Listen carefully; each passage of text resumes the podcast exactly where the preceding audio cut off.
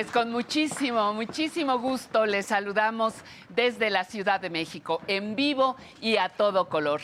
Les saludamos con música en vivo. Aquí está el grupo Salson en clave, saludándonos, estando aquí con la música la música en vivo para que usted baile solo acompañada en casa, no importa. Esta música nos hace mover todo el cuerpo en cualquier lugar. Y el público en vivo también que vino a bailar. Eso.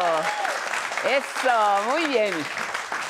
Bueno, pues hoy les tenemos en Mejorando mi Salud. Citlali hablará de lumbalgia y la importancia de la higiene en la columna. En el cafecito vamos a reflexionar sobre la importancia de las mujeres adultas mayores a propósito del Día Internacional de la Mujer. En la zona tecnológica, nuestro especialista Alan Calvo nos enseñará qué es, fíjese qué importante, qué es una bocina inteligente. Ya luego le digo cómo le llaman. Además, tendremos la nostalgia del once en movimiento, de México para el mundo, entre letras e historias y mucha información. Recuerde que en este programa tenemos tres características, información, cultura y entretenimiento. Nos encanta que esté con nosotros y a partir de este momento, comenzamos.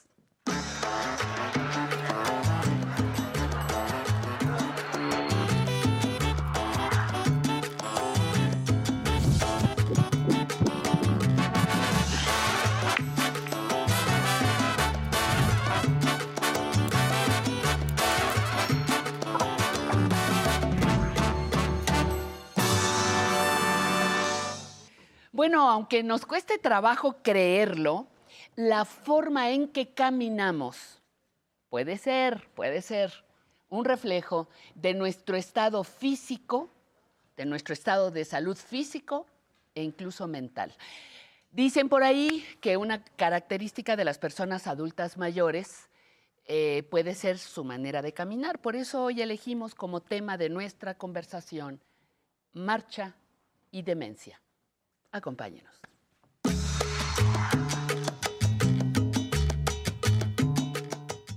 Bueno, y tenemos como especialista a la doctora Sara Aguilar Navarro. Hacía varias noches, varias lunas, varios soles que no venías. Ella es especialista en geriatría, en medicina interna, es doctora en ciencias médicas y nos propusiste este tema, mi querida Sara. Eh, como para aprender a leer lo que nuestro cuerpo dice o lo que leemos en el cuerpo de otras personas. La marcha asociada a la demencia. ¿Cómo es eso? Hola Pati, buenos días a todos. Un placer saludarlos y estar nuevamente en tu programa Tan, exitoso. Efectivamente, yo creo que esta, este pues, momento que estamos hablando del envejecimiento saludable a nivel mundial es muy importante identificar cómo estamos envejeciendo y principalmente lo que tú haces todos los domingos, prevenir, tener un envejecimiento lo más saludable posible. Y por eso la marcha y la cognición o la memoria o la demencia pues están asociadas, están vinculadas. Ahora que los veía bailar, decía, es que desde bailando se puede evaluar cómo, cómo está nuestra composición corporal y no perder de vista que, que la marcha nos, es un predictor de muchos desenlaces. Por supuesto, de las caídas que tú lo has tocado muchas veces, pero también de los problemas cognitivos o de la pérdida de memoria. Para caminar bien necesitamos de coordinación, sí, de los músculos, de las articulaciones, de la cadera, de las rodillas, pero también del cerebro. La salud cerebral influye mucho en la forma de caminar, desde la cadencia, la forma en cómo vemos los brazos, incluso es un predictor de que todo va bien en el cerebro, principalmente la cuestión vascular o la regulación que se llama ejecutiva, para poder caminar, para poder coordinar y por supuesto para prevenir caídas. Eh, ¿Hay una forma única de caminar o, o, cómo saber si camino bien o estoy caminando mal? ¿Hay algún estándar para eso? Fíjate que nosotros cuando un paciente entra en la consulta en geriatría, desde cómo, cómo llega, ya estamos evaluando su estado funcional. Sí hay formas de evaluar incluso la velocidad de la marcha como un predictor de fragilidad o de demencia. Nosotros hacemos una prueba que evaluamos la marcha en un recorrido del, consultorio y ahí ya cronometrando la velocidad de la marcha podríamos saber qué tanto está afectada. Cada quien camina a su forma. Exacto. Incluso los hombres y las mujeres caminamos muy diferentes. Diferente. Ajá. entonces las mujeres mueven a veces más los brazos o la cadencia y los hombres a veces les olvida bracear y eso hace que se caigan, por ejemplo. Entonces sí hay, hay particularidades clínicas básicas en la forma de caminar de un hombre y de una mujer desde la forma de cómo utilizan los auxiliares, cómo utiliza un bastón, una andadera. Esto también lo evaluamos en la consulta cuando el paciente llega por alguna otra razón. Entonces, la marcha es un predictor y es un indicador de salud general. Ahora, eh, eh, se asocia con mucha frecuencia el mal caminar, le voy a poner ese, ese término, el mal caminar o el, el encorvarme o, ah, es que ya está viejo, así es la vejez. No necesariamente, ¿verdad? No necesariamente. Yo creo que tenemos muchos vicios acumulados desde la forma como nos sentamos, por supuesto, el tipo de actividad física que hacemos y la importancia de siempre fomentar el ejercicio para fortalecer los músculos, porque eso va a permitir que las rodillas estén más fuertes, los cuádriceps, los hombros y la cadera. Entonces sí, este, la forma de caminar te va a predecir, como te decía, a otros desenlaces. Y algo que es bien importante es diferenciarlo. Hay pacientes con enfermedad de Parkinson que tienen una marcha muy característica, o pacientes con secuelas de un EBC o de una embolia que tienen características eh, en su marcha, o los pacientes con problemas de cadera también caminan de una forma. Pero este vínculo natural, o sea, la forma de envejecer y cómo vamos eh, modificando la marcha es un indicador. Entonces tengan mucho cuidado en siempre corregir la forma de caminar. Tanto la cadencia como también, fíjate que ahora se ha buscado cómo ayudar a prevenir las caídas. Y uno de, las, de los caminos, además del ejercicio, es que esta, este ejercicio se haga incluso con realidad virtual. Ahora hay, hay muchos estudios interesantes que lo, suben a las caminadoras y ponen obstáculos virtuales. Entonces, ver cómo la el paciente va ah. eh, sorteando si me Agacho, si, brinco un, un obstáculo, eso influye mucho en el cerebro, en la coordinación de áreas estratégicas en el cerebro. El hipocampo, la corteza frontal, áreas muy interesantes en el control de la marcha.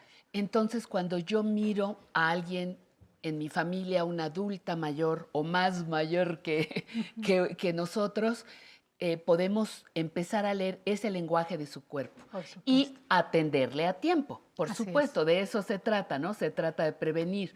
Ahora, ¿por qué decías que está muy vinculado la salud de nuestro cerebro con nuestro caminar? ¿En las demencias se modifica? Sí, Pati. Hay, hay demencias específicas, por ejemplo, las, las demencias. Cuando hablamos de demencia es un grupo amplio de enfermedades, de, problemas de la memoria. No todo es Alzheimer. Afortunada o desafortunadamente, porque en nuestro medio es muy frecuente encontrar demencias de tipo vascular. Quiere decir que hay algún infarto en el cerebro, en zonas estratégicas, que ocasionan que la memoria se vea afectada, pero también la marcha o también la función ejecutiva que la función ejecutiva refleja cómo resolvemos problemas, cómo, qué capacidad tenemos para enfrentar eh, toma de decisiones. Entonces esa área del cerebro es básica para la función ejecutiva y la función ejecutiva está vinculada con la marcha. Entonces hay demencias, por ejemplo las vasculares, que están muy relacionadas con la forma de caminar, pero también el Alzheimer, también la enfermedad de Parkinson, hay muchas otras demencias que se altera la marcha en una etapa de la enfermedad.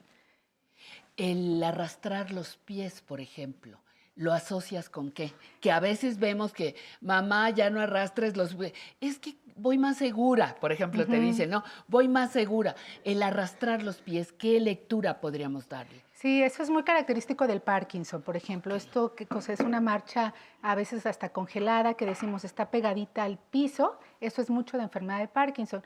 Pero ahora que comentas las mujeres, que a veces somos muy vanidosas y no dejamos los tacones, y entonces ese es un factor, por ejemplo, de riesgo para caer.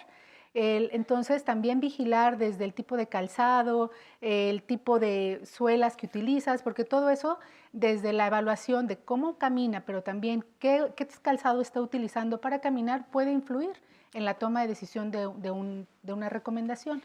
¿Qué otra enfermedad eh, puedes empezar a, a incluso diagnosticar como geriatra que eres, eh, que, se proyecte en mi, en mi caminar. Algo muy característico es ahora lo que se conoce como fragilidad. Fragilidad, ojalá tengamos la posibilidad de prevenir la fragilidad todos y es a donde queremos llegar al evaluar esto que se conoce ahora como capacidad intrínseca de las personas, cómo estoy en mi salud física y en mi salud mental. Entonces, en la fragilidad es muy característico que las personas se sientan con una marcha no segura o inestable. Entonces, también puede ser una causa de origen central, como algo en el cerebro, como un tumor o algo más sofisticado. Pero en el envejecimiento sí la marcha va tomando un cambio, la cadencia es más lenta, con el envejecimiento tenemos más riesgos ante un eh, obstáculo, ante un imprevisto reaccionar. De jóvenes somos como más hábiles para el vencer el obstáculo y, y conforme aumenta la edad, esos reflejos se disminuyen. Entonces es lo que ocasiona muchas veces. Hay otra cosa que se asocia con la marcha, a lo mejor te estoy, estoy picando ya. Ah, exacto. Por ejemplo, personas que dicen, es que cuando me levanto de la cama me mareo. Claro. O es que, mamá, ¿por qué vienes agarrándote de la pared?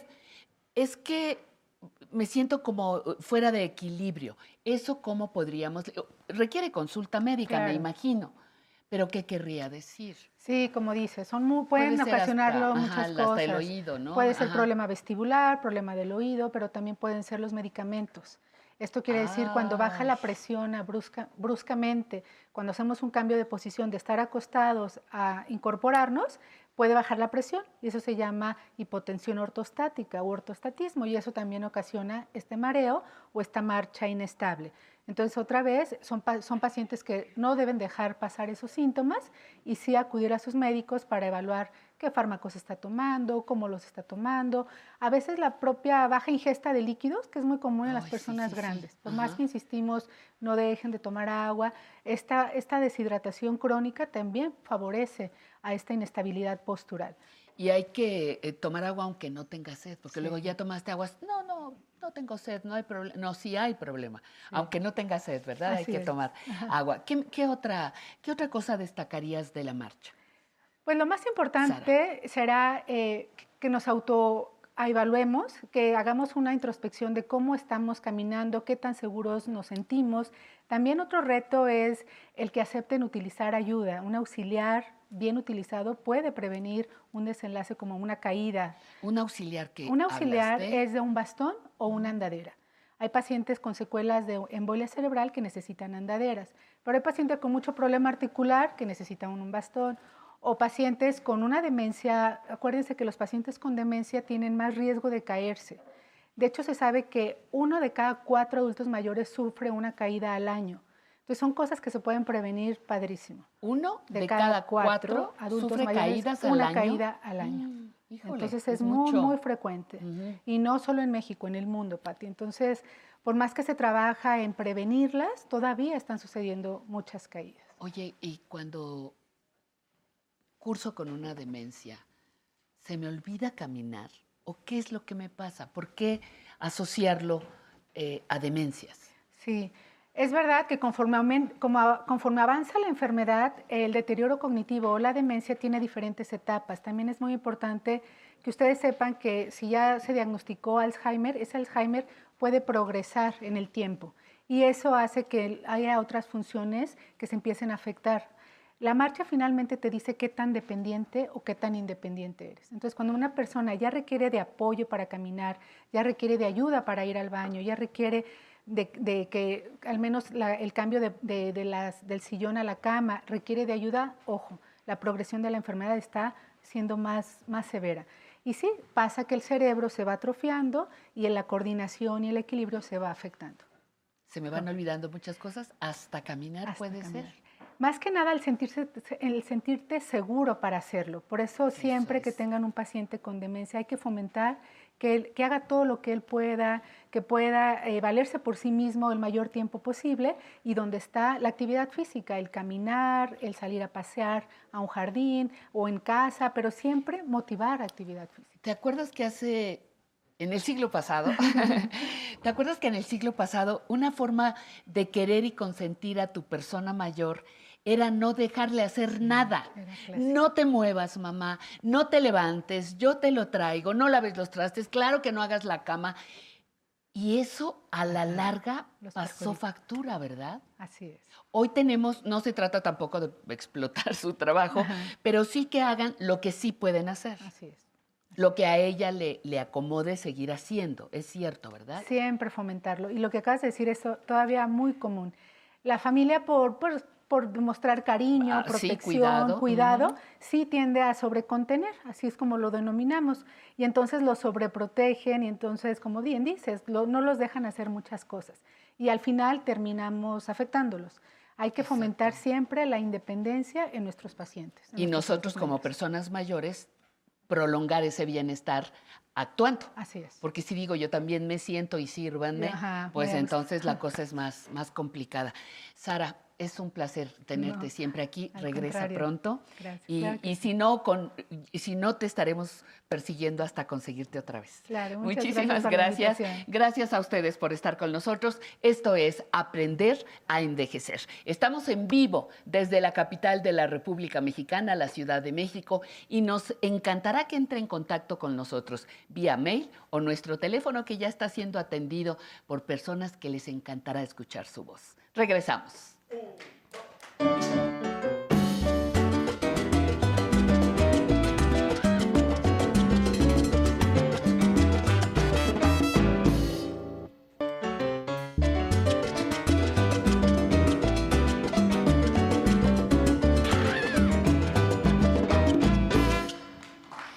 Ay, y con trombonista, mujer trombonista ahora.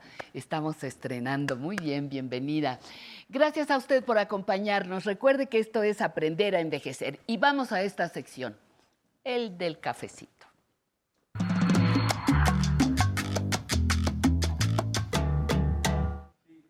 Mire, el próximo 8 de marzo se conmemora, no se celebra, el Día Internacional de la Mujer. Su origen está en aquel incendio en Nueva York que mató a varias trabajadoras textiles en el taller en el que laboraban. Muchas batallas se libraron siglos atrás para el respeto de los derechos de las mujeres. Y tenemos, sin duda, grandes avances. Sin embargo, todavía nos falta más atención a las mujeres adultas mayores. Mire, esas mujeres que con su trabajo en el hogar contribuyeron a la economía del país. Sin ninguna remuneración, esas mujeres llegan con gran desventaja a la vejez. Desventaja de salud, desventaja en la educación, con una economía deficiente, sin jubilación. ¿Quién jubila la ama de casa? Sin jubilación. Muchas viven todo tipo de violencia dentro de sus propias familias o con sus parejas. Violencia física, les pegan.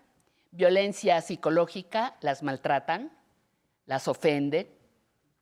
Violencia económica, no les dan dinero, dicen que roban, que no saben administrar, ya lo saben se les considera un peso, un gasto, una presión, olvidando el importante papel que jugaron como educadoras de sus hijos y de sus hijas, el papel importante como amas de casa, administradoras, choferes, enfermeras, masajistas, cocineras, lavanderas, planchadoras y todo ese trabajo que se invisibilizó por décadas. Pero que hoy sabemos merecía y merece reconocimiento y pago. A muchas mujeres en zonas rurales no se les permitió ejercer la tenencia de la tierra. Otras no pueden defender eh, a sus congéneres porque los usos y costumbres del pueblo no les permiten ejercer puestos públicos. Muchas mujeres no se divorciaron de su agresor porque no tienen a dónde ir ni de qué vivir. Muchos hijos e hijas se quejan de tener que apoyarlas para su alimentación o recursos para mantener su salud. En fin, cierto, las mujeres hemos logrado muchos avances, pero las mujeres adultas mayores de nuestro país requieren de más atención y reconocimiento por sus aportaciones que son más grandes, mucho más grandes de lo que usted y yo podemos imaginar. Piénsele, por favor, un poquito. Mientras tanto, Salzón en Clave nos va a acompañar con esto que se llama El gusto de Catalina. Disfrútenlo.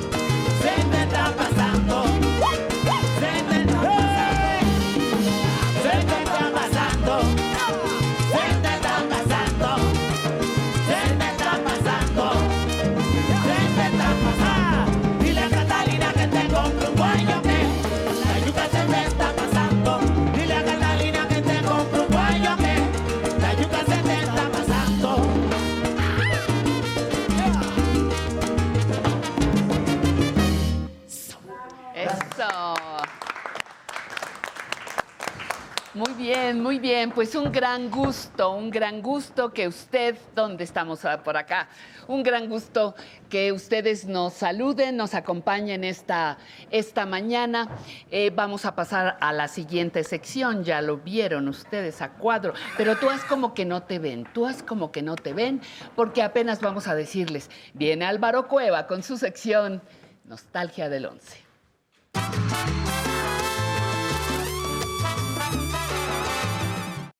Muchísimas gracias, querido Álvaro. Bueno, hoy sí llegó la primavera, qué bárbaro. Y nos pusimos de acuerdo, mira. sí, mira, si nos hemos puesto de acuerdo, no, no encontramos eh, los colores que coincidieran. Con mucho cariño Bienvenido, para ti, muchas, muchas gracias. Placer estar contigo con estos músicos maravillosos, con ustedes que bailan público increíble y con usted en casa. Qué privilegio tan más grande, pero además yo tengo que iniciar con las mañanitas, porque el 11 acaba de celebrar 64 años. ¡Qué cosa tan más maravillosa! Plataforma pionera en contenidos educativos y culturales, no solo en México, en toda América Latina. Que no le digan, que no le cuenten, aquí comenzó todo. Felicidades a todas y a todos en el 11. De veras, qué privilegio, qué orgullo ser parte de esta familia. Y para celebrarlo. Un privilegio, un privilegio. ¿Qué tal si nos vamos de paseo al año 2000? ¿Qué tal si recordamos este que era uno de mis programas favoritos en aquel entonces? SAC B, La Ruta Maya, goce.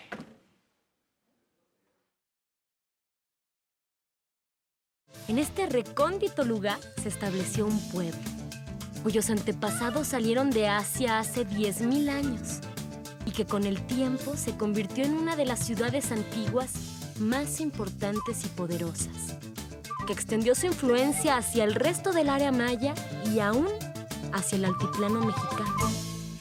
A esta parte de Tikal con la que hemos comenzado nuestro recorrido se le conoce como la Acrópolis Norte. Debajo de su superficie, cubierta por una veintena de edificios, se han detectado vestigios de por lo menos 100 construcciones. Algunas de ellas de épocas tan remotas como el año 200 a.C. Cuando llegamos a Tikal, nos pareció un sitio enorme. Otros puntos de interés son la Plaza Mayor, la Acrópolis Central, los templos 3, 4 y 5, el Palacio de las Ventanas, así como el Mundo Perdido. Estoy preguntándote dónde estaba Tikal en Guatemala, exactamente. Yo muero por conocer Tikal, pero ahí les va, para que en verdad aprecien el tamaño de programón. Hoy, pues es muy común que usted agarre el celular, se meta a las plataformas y viaje, ¿verdad? Hay muchas opciones, las redes sociales, que sí que no, los programas por todos lados. Pero en el 2000, ojo, había que pagar un cable, había que pagar una de estas antenas directas al hogar, carísimas, para medio tener acceso a esos contenidos y tener esta experiencia como de viajar. El 11, en su calidad de medio público, lo comenzó a hacer para televisión abierta y esto fue un cañonazo. Era divino porque es un súper programa. Es un programa no solo de viajes, es un programa de cultura, es un programa muy completo que parte de una suerte como de dramatización. A rato profundizamos porque yo quiero que sea feliz. Yo quiero que juntas y juntos celebremos este aniversario del 11 precisamente así, yendo más allá. Observe esto, por favor. El legado de Huachactún a la cultura maya fue clave. Hay especialistas que consideran que el estilo pictórico, la escritura jeroglífica y hasta el arco maya se concibieron por primera vez en esta antigua ciudad, habitada desde el año 1000 a.C. Recorriendo sus pasadizos, Ernesto comprobó algo que ya había leído en los libros, su profundo carácter astronómico. Tal parece que también aquí fue donde algunos arqueólogos se percataron por vez primera de la importancia que para los mayas tuvo la observación y el estudio del curso del sol, la luna y los astros. Ernesto me comentó que varios de sus edificios estuvieron dedicados a fijar la posición del sol en los equinoccios y solsticios. Ah, ¿verdad? ¿Cuál es la nota? Que en aquellos tiempos, además de todo lo que ya le dije, se estaba pensando en otras audiencias, se estaba pensando en las audiencias juveniles, acercarlas al 11, acercarlas a los medios públicos. Se consiguió con mucho éxito, pero quiero que observe con detenimiento la concepción del programa, porque la narración la hace una mujer. Igual, eso no era lo típico en 2000 tenemos a una pareja protagónica, tenemos muchas pequeñas, grandes aportaciones y si no me cree, échele un ojo a lo que viene a continuación y póngase a pensar en todo lo que se tuvo que hacer para llegar a estas imágenes, en la parte de la coordinación, los presupuestos, la seguridad. Hoy se dice fácil, pero en aquellos tiempos, créame, pocos llegaban tan lejos. Observe. Esta es una de las tantas procesiones que se realizan en San Cristóbal a lo largo del año. Se trata de la fiesta de la Virgen de la Asunción, en el barrio de Mexicanos. Nuevamente quedé cautivada por la alegría y el colorido de esta gente. Y por supuesto aproveché para tomar unas fotos. Aquí se puede constatar que el mercado es un centro de reunión de diferentes etnias indígenas algunas de las cuales son mayas, como es el caso de los tzotziles, los celtales, soques, choles y tojolabales, entre otros. Vienen desde sus lugares de origen, la mayoría de la región de los Altos de Chiapas, a vender sus mercancías y a ganarse la vida. Me fascina, pero si se da cuenta, no solo es como que pásele a ver la zona arqueológica, no, hay personas, está usted, estoy yo, es un medio público, es para el pueblo, es para la gente. Y aquí la protagonista es la gente. Por eso se hace lo que se hace, por eso hay este respeto tan especial para llegar a estas imágenes, para llegarle a estas personas. Y si no me cree, quiero que vea lo que viene a continuación, que va por ahí, pero incluso llega más allá. Es SACB, la Ruta Maya, celebrando el 64 aniversario del el 11 Goce. Sinacantán le ofrece al visitante detalles que lo transportan al rico y antiguo mundo indígena. Desde los trajes de la gente, su idioma, sus flores, su artesanía, su arquitectura popular.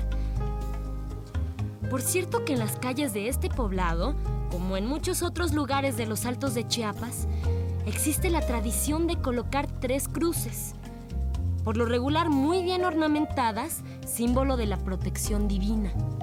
Como también se puede ver, desde la llegada de los primeros misioneros españoles, se ha producido una peculiar fusión entre los valores religiosos cristianos y algunos otros más antiguos, de los que podemos intuir un misterioso contacto con las deidades mayas. Como faltaba algo de tiempo para que saliera mi transporte, decidí adelantarme. La tarde estaba ideal para una caminata. Pues nos vamos de viaje, ¿qué te parece que Estamos transmitimos desde allá? Hermosa producción del señor Carlos Prieto, no sé si usted lo ubique, pero él después comenzó un proyecto que ya es un súper amado clásico del 11, La Ruta del Sabor, digo, para que vaya entendiendo esta parte de los viajes y demás, pero aquí tenemos algo que no se hacía en aquel entonces. Tenemos a protagonistas que son actores interpretando a gente que viaja está Magali Boisel. No sé si usted la esté observando en las series de estas plataformas carísimas. Es una persona que hace muchas cosas bien interesantes. El señor Eduardo Victoria, que ahí comenzó su carrera y que hemos visto en películas y series no solo de México, también eh, de Estados Unidos en inglés. Y aquí se les dio esta primera oportunidad. Fue el maestro Prieto para que vea la visión, para que entienda lo bonito que es todo esto, lo hermosa que es la historia del 11. Por si todo lo que le acabo de decir no fuera suficiente, ¿qué tal con las imágenes? Eh? ¿Qué tal con el contenido? No es lo que estamos acostumbrados a ver cuando hablamos de la ruta maya, de los mayas, y es un viaje internacional. Bueno, mejor vámonos a esto, Pati, porque yo creo que muchas personas como yo van a ser inmensamente felices. Aquí está. Cuando Ernesto y yo recorríamos algunos de los pasajes de este conjunto, nos surgieron algunas dudas. Y es que, debido a que los arquitectos mayas tenían la costumbre de construir sobre lo ya construido, en ocasiones es realmente difícil distinguir en dónde termina un edificio y empieza el otro. ¿Ya averiguaste algo? Pues sí, que en el Tunja se han encontrado siete tumbas que al parecer están vinculadas a altos jefes religiosos. Ya ves, ya decía yo.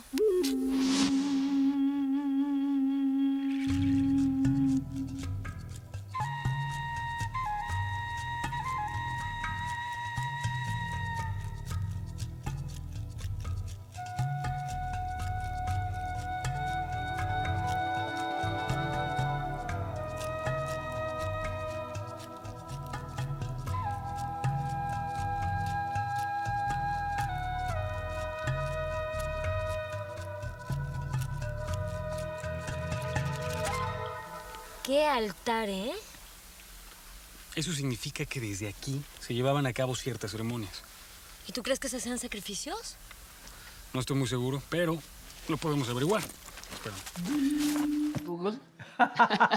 no, Mr. Google va a decir si se hacían casi, No, pero, pero es bien interesante la interacción entre los personajes, entre estos actores. Insisto, llevando más allá su trabajo, no están conduciendo, están interpretando a alguien que está conduciendo.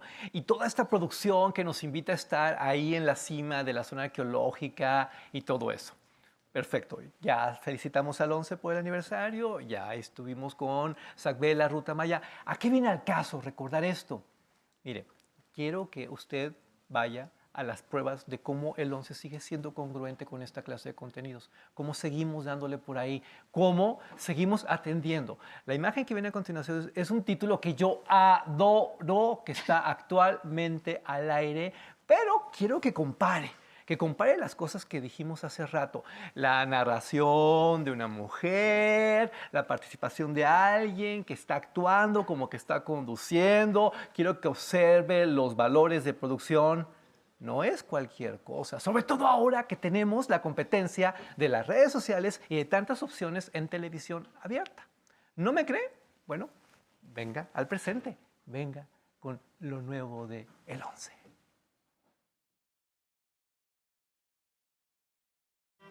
Champotón despierta como un paisaje tenue de sugerente geografía y especial trascendencia en el tiempo.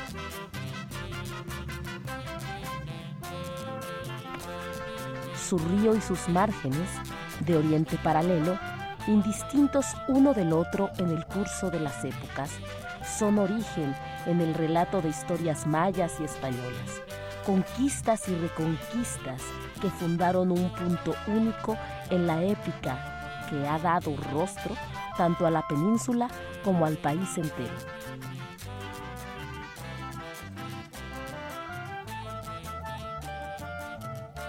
El intercambio extendido a través de los años se perpetúa ahora en ejemplos de ese mestizaje que unió mundos y compartió aprendizajes desde entonces y para siempre.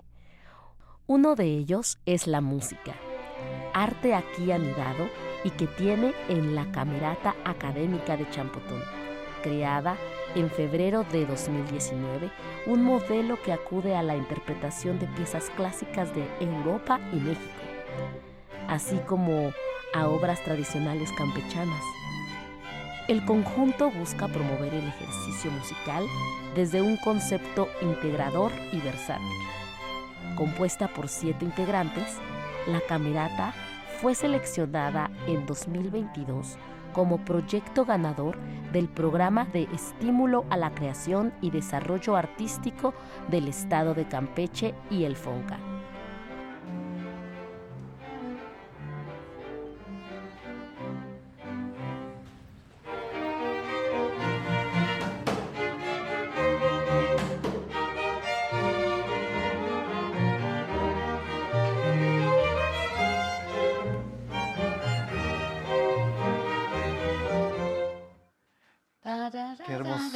Vea un lugar llamado México, aprecie la historia del 11 y gracias mi papi por este privilegio de hablar de lo que más amo. Un placer tenerte aquí y liberado de algún tipo de rigor. Vámonos.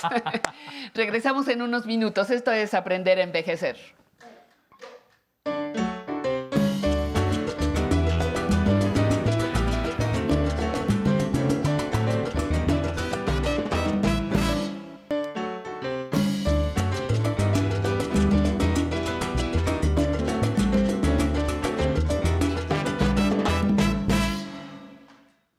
¿Cómo va? ¿Cómo va usted en esta casi primera hora? Un poquito más de nuestro programa. Les comparto los saludos que han llegado de diferentes partes de la República. Machuca Machuca desde Acapulco manda saludos. Colita de rata, Spom.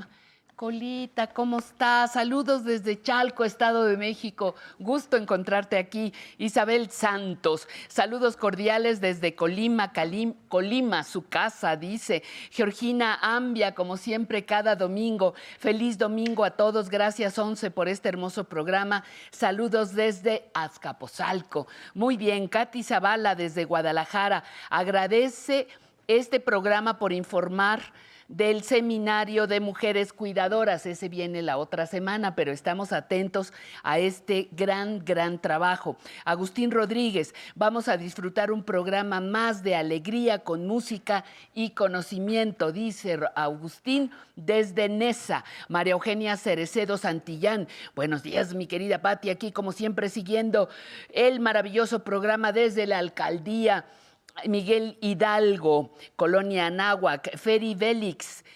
Feri, Feri Félix, eso. María Félix Ventura, llegó, llegó el día de seguirnos informando para una vejez digna. Gracias, Canal 11, desde el Estado de México. Nancy Burbano, felicitaciones desde Ecuador, Ambato, Ecuador, saludos. Rosa María Hernández, buenos días a todos. Javier Mandujano y más, todos bienvenidos. Y ahora tenemos un espacio con Tatiana Sierra. Tati, adelante, por favor. Tati, muchísimas gracias. Y aquí tenemos al público muy animado que vienen listos para bailar. Hoy tenemos a invitados del grupo Cali Rumba y Arau Cardoso, de 67 años, nos va a compartir un poco. Muy buenos, muy buenos días. Pues sí, venimos aquí para hacerles una cordial invitación eh, para el homenaje que se llevará a cabo el día 18 en el Teatro Esperanza Iris y el cual nosotros como Cali Rumba haremos una participación exhibiendo el baile eh, bailes de, urbano eh, a honor de la señora que se le hará un gran homenaje. Los esperamos, Calirumba, presente en este gran evento. Muchas gracias, Arau. Y de este lado tenemos a Lupita la cigarrita de 57 años que nos va a terminar de compartir esta información que tiene para ustedes.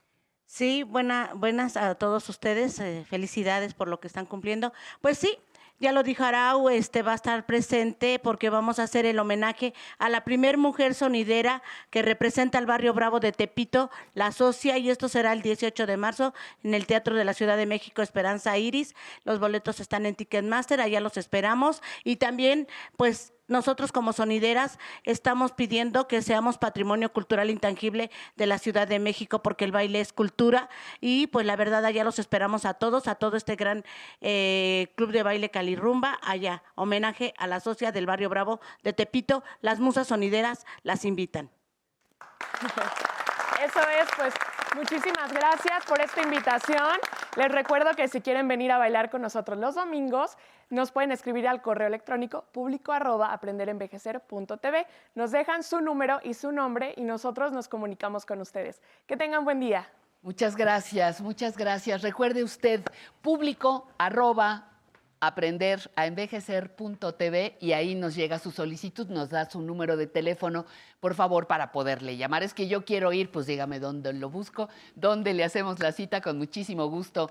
Nuestra queridísima compañera se encargará de llamarles. Se apellida Cruz, Andrea Cruz, Andrea Cruz es mi compañera que se encargará de llamarle. Vámonos a mejorando mi salud.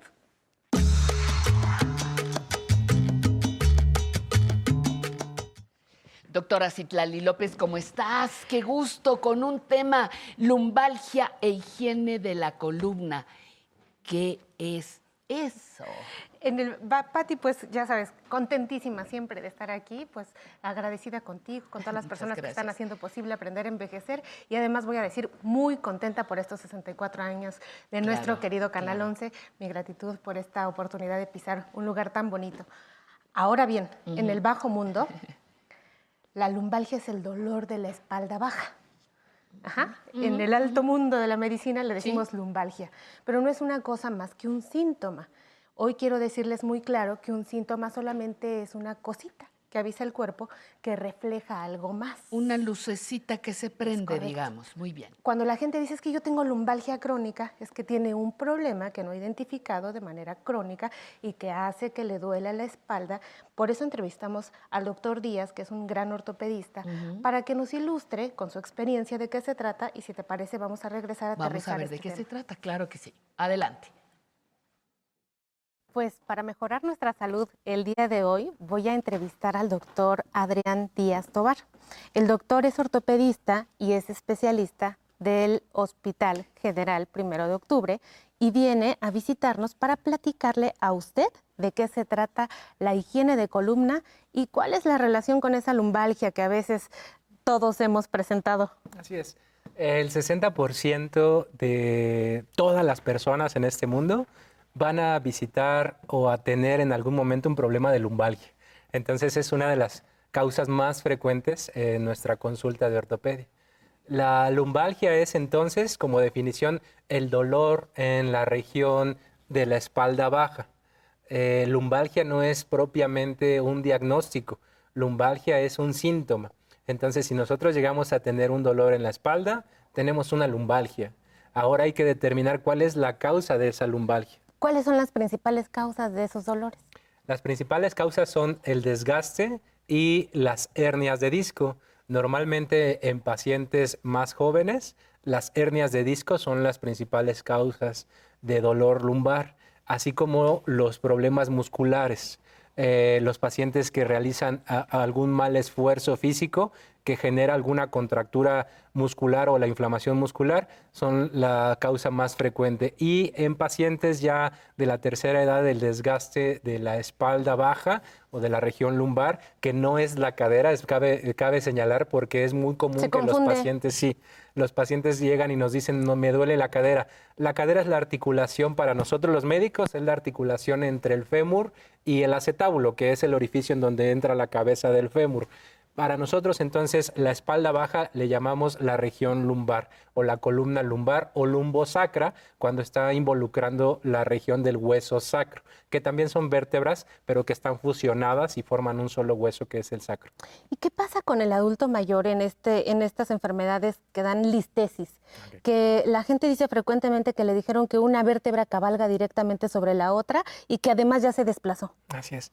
La listesis es entonces el desplazamiento entre las vértebras. Esto es más común entre la última vértebra lumbar y el sacro y entre la cuarta y la quinta vértebra lumbar. Tenemos cinco vértebras lumbares, empezando por la que está más arriba, que es la primera, y de ahí descendemos hasta la quinta e inmediatamente sigue el sacro.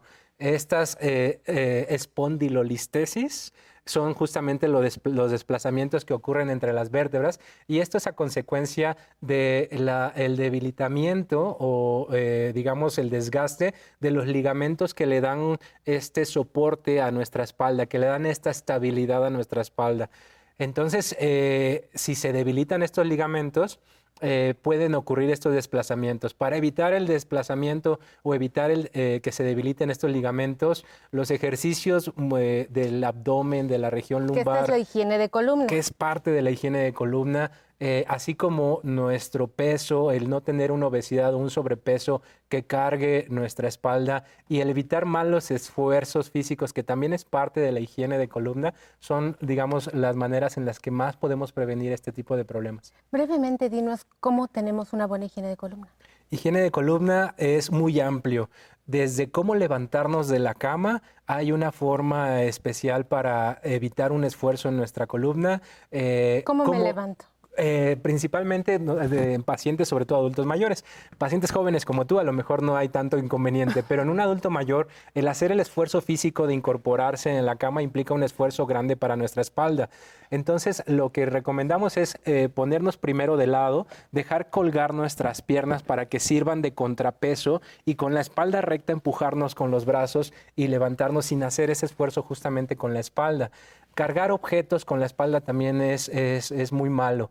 Eh, la postura al estar mucho Generalmente cuando uno carga se agacha así. Se agacha. Pero hay que agacharse ¿cómo? La columna eso está conformada por varias vértebras y forman justamente un pilar de muchos huesitos que cuando nosotros nos agachamos todo el esfuerzo se enfoca en un solo punto, en la región lumbar.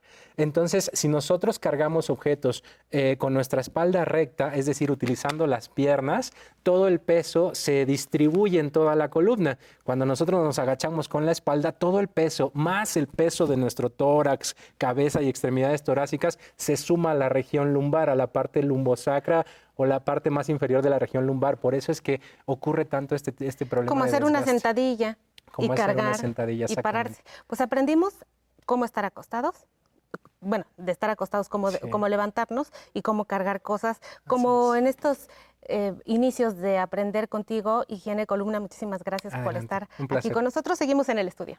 Dígame cuántos. Pues, ¿con qué continuamos, mi queridísima mi queridísima Citlali. Mira, Pati, vamos a decirle a las personas que aparte de todo lo que el doctor ya nos dijo, y vamos a recapitular e insistir en que es muy importante la forma en la que nos acostamos, por ejemplo, en la cama. El, doctor Díaz dice, bueno, para personas que son jóvenes como tú, no hay ningún problema, pero déjenme decirles que no, porque ahí está la cultura de la prevención y además esta edad ya también se siente este, pues diferentes cosas, ¿no? O sea, es importante que siempre se sienten al borde de la cama y nos apoyemos para acostarnos de lado y vayamos subiendo los pies al mismo tiempo que nos vamos acostando. Pero no es como que nos vayamos a acostar y nos echemos de una vez por completo, es que hay que hacerlo pausadamente. ¿Ya el clavado ya no? Ya no. y el momento de parar, ¿no? y el momento de pararnos tampoco, Pati. O sea, cuando nos vamos a despertar vamos a hacer lo mismo. Y algo importantísimo que quiero recalcar con el doctor es que nos dice, bueno, ¿cómo vamos a cargar? Y ya nos explico, pero a veces no es gráfico. Mira, se me cayó. Ajá. Entonces, ay, sin querer. Ay, sin querer. Entonces, la forma es agacharme. Lo primero que dice el, hábito es hacer esto. Pero si yo hago esto, no lastimo mi columna y puedo levantar lo que se me cayó. Ahora imagínate con peso. Y con peso es todavía mayor. Fíjate que ahí quiero aprovechar porque es importantísimo para la higiene de columna que nuestros, nuestras personas adultas mayores hagan músculo. Nada de que a, esta edad ya el músculo no sirve para nada. El músculo de la región abdominal y el músculo de la región lumbar son importantísimos para tener una higiene de columna adecuada. es importante, en medida de lo posible, hacer abdominales o ejercicios que fortalezcan la parte abdominal. No voy a entrar en ese detalle. ¿Y para atrás cómo? Y para atrás también. O sea, por ejemplo, los ejercicios que nos pone el sensei con la silla, que nos hizo la cápsula de la lumbalgia muy buena, pueden buscarla en YouTube, que nos dice que estiremos por grupos musculares, que estiremos por grupos musculares, que abramos los compases, van a ayudar a toda la espalda. Es importante ahorita, nos centramos mucho en todas las características que tienen que ver pues, con los problemas más frecuentes de columna a nivel lumbar. Sin embargo, hay problemas de columna cervical que son reflejos para la columna lumbar. Hay problemas de rodillas, hay problemas de talones de pies que son reflejos para la columna lumbar. Hay problemas emocionales que son importantes para la columna lumbar. Entonces, es un combo, como siempre lo digo, que hay que evaluar. si es que somos un combo. Es correcto, es correcto. En donde, en donde decimos, bueno, no hay una cuestión neurológica, no hay una cuestión de degeneración de columna, no hay una a ver, ¿y cómo están las emociones? A ver, ¿y cómo está haciendo la propia higiene que eso puede ocasionar? Y también las contracturas musculares, que es algo muy importante. Entonces, pues aprendimos hoy algo de lumbalgia, Pati. Pues por lo menos cómo levantar y, cómo levantar lo que... y cómo acostarnos. Pero ahí está Tatiana con pregunta del público, por favor. Gracias. Don Ignacio, gracias. Ignacio Esparza, 71 años. Una vez que tenemos el problema de la lumbalgia, ¿cómo podemos minimizar los efectos de dolor y tratar de disminuir o contrarrestar este problema, ya teniendo el problema? ¿Y usted ya conoce la causa, Ignacio? Mm, pues no. Eh. Específicamente la causa, pues. Punto número uno, causa, porque mejore excelentes diagnósticos, grandes tratamientos. Segundo, si hay una causa que es quirúrgica, lo más frecuente es operarse, porque ya ahora la cirugía es muy segura para las personas que lo necesitan en caso de que haya un tipo de compresión o algún problema que el doctor evalúe, que hay que operarse. De lo contrario, la higiene que acaba de ver aquí le va a servir muy bien. También utilizar lo menos posible medicamentos antiinflamatorios, porque esos corren el riesgo de enmascarar el síntoma. Una buena, una buena fisioterapia, acupuntura, visita con el algólogo, pues son grandes estrategias. el ejercicio, el movimiento es una gran estrategia que puede usarse cuando uno decide paliar el dolor y no resolver la causa que lo está originando, suponiendo que el procedimiento es quirúrgico y porque cualquier causa no deciden tomar eso. Paliar significa ayudar de una forma diferente, saber que no se va a resolver la situación, pero mi calidad de vida va a mejorar significativamente. Entonces puede ocupar toda esta gama de líneas. Le digo que puede evitar los antiinflamatorios, los clásicos medicamentos, porque enmascaran y no le permiten ver si usted está evolucionando o está empeorando, sin mencionar todos los efectos secundarios también algo muy importante que usted debe hacer, pues es siempre acudir para ver qué medicamento sería bueno en caso de que el dolor no fuera manejable por usted y que estuviera en casa y uno que fuera seguro para que lo usara de vez en cuando cuando el dolor no es soportable con todas estas medidas que acabamos de decir. Ok, pues ahí, ahí hay este, aunque se tenga algún malestar, a mí lo que me encanta es que siempre hay una solución. Siempre. Digo, a, veces es quirúrgica, sí, ya muy extrema, pero hay primeros pasos, pasos anteriores que nos pueden auxiliar, ¿no? Y en las personas mayores la cirugía es una opción, no es un ya para qué, no, siempre es una opción. Siempre es una y siempre tienen derecho también a las cirugías. ¿eh? para nuestra calidad de vida, por supuesto. Bueno, pues ya nos vamos. Muchísimas gracias, doctora Citlali. Vamos a regresar con usted en unos minutos recordándole que somos Aprender a Envejecer. Estamos en el 11 desde la Ciudad de México celebrando estos 60, primeros 64 años de nuestro canal. Volvemos.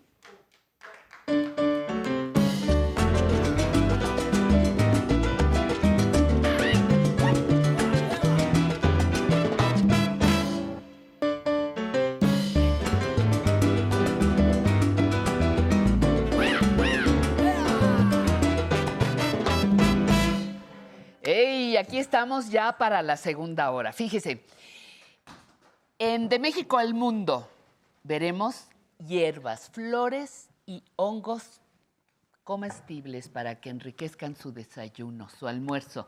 En movimiento, Sensei David nos trae una rutina de ejercicios para tonificar nuestros músculos, importantísimo en nosotras las personas adultas mayores. Y ahora vamos con nuestra sección, Conociendo mis derechos.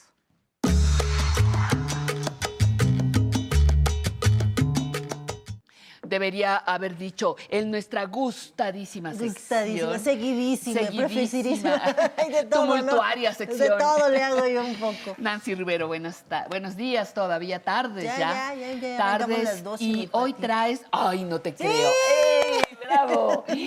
¡Qué sorpresa! Porque usted lo pidió, porque, usted lo quería, lo trajimos hoy al programa. Ah, pues es, es una maravilla la Convención Interamericana por la Defensa de los Derechos Humanos de las Personas Adultas Mayores ¿Qué es esto y por qué es importante que la conozcamos? Sí, mi Pati, tú sugeriste el tema, me lo habías dicho detrás de cámaras y nunca vas a hablar de la convención. ¿Cuándo vas a traer la convención? No lo digas, no les digas.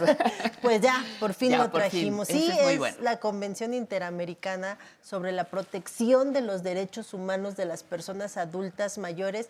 Pati, esta convención se da el 15 de junio del 2015, imagínate, en Washington. Desde esa época, diversos estados que forman parte de esta convención la adoptan. 2015. El 13 de diciembre del 2022, el Senado mexicano la ratifica, la adopta, y es hasta el 10 de enero del 2013, por, del 2023, ya que estoy diciendo, del 2022 el Senado la, la ratifica y en 2023 ya se publica en el diario oficial de la Federación. O sea, está, reciente, está, está, calientita. 10 de enero del 2023 ya sale publicada en nuestro diario oficial de la Federación. Ya se hace obligatoria esta convención para nuestro país. La importancia sí de una convención interamericana, de los tratados internacionales es fundamental, porque todos los estados que forman parte de ella adoptan compromisos internacionales. Incluso ya ha cambiado la forma de nuestras pirámides jurídicas, como le llamamos los expertos. Entonces, primero está la constitución, y luego vienen los tratados internacionales y después las leyes. Imagínate la importancia que es que ya México está suscribiendo una convención internacional para la protección sobre los derechos de las personas adultas Eso mayores. fantástico, fantástico, de verdad. Porque ahora nuestro país está obligado, comprometido, exacto, con el resto del mundo a adoptar los compromisos que se decidieron en esa convención. Tiene 41 artículos, mi Pati. Y no sabes, cuando la estaba leyendo, recordaba muchos conceptos que tú has dicho y por los cuales se lucha. Fíjate que ya queda claro que se debe de evitar la infantilización de los adultos mayores. Por favor, por ya, favor. Los estados parte deben de proveer todos los elementos para que se dé una educación y cultura de una vejez digna como te repetía, evitar la, bueno, no, evitar, eliminar, la infantilización de las personas adultas Mamacita mayores. bonita, te va a abrir tu boquita, te voy a dar una a sopita. a ver, papito. Híjole, es que es por cariño, pues no, ya no puede ser. bueno, no, debe no ser. Debe de ser. Se buscan mecanismos para una vejez con dignidad. evitar cualquier forma de discriminación violencia, acoso, hostigamiento, abandono o cualquier situación que cause sufrimiento a una persona adulta mayor física o psicológicamente, ¿no?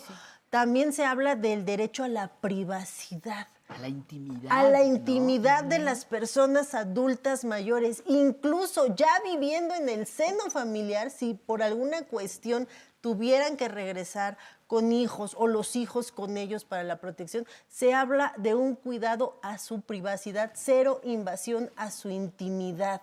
Toquemos la puerta para empezar. No, Toque la puerta y diga voy a pasar o puedo pasar. Puedo pasar, nada de que le abra, ay, pues total es mi mamá. La... No, no importa pida autorización. Esa es una de las muchas formas de respetar la intimidad y que nos la brincamos. Sí, aparte, ahí está en mi casa, pues le abro la puerta. pues. Sí, no, pues no, ¿qué crees que ya no? Que ya no se puede hacer eso. se habla de cuidados para la persona adulta mayor y un respeto a su dignidad en caso de que estén bajo algún tratamiento médico, si lo quiere, si no lo quiere, cómo lo quiere. Informarles, informarles. Cuidados paliativos. cuidados paliativos que no significan que aceleran o retrasan la muerte, sino llegar a una muerte con dignidad. con un consentimiento informado sobre si la persona quiere o no que se le siga prolongando la vida a través de tratamientos externos, como muchas veces pues la obstinación médica se habla.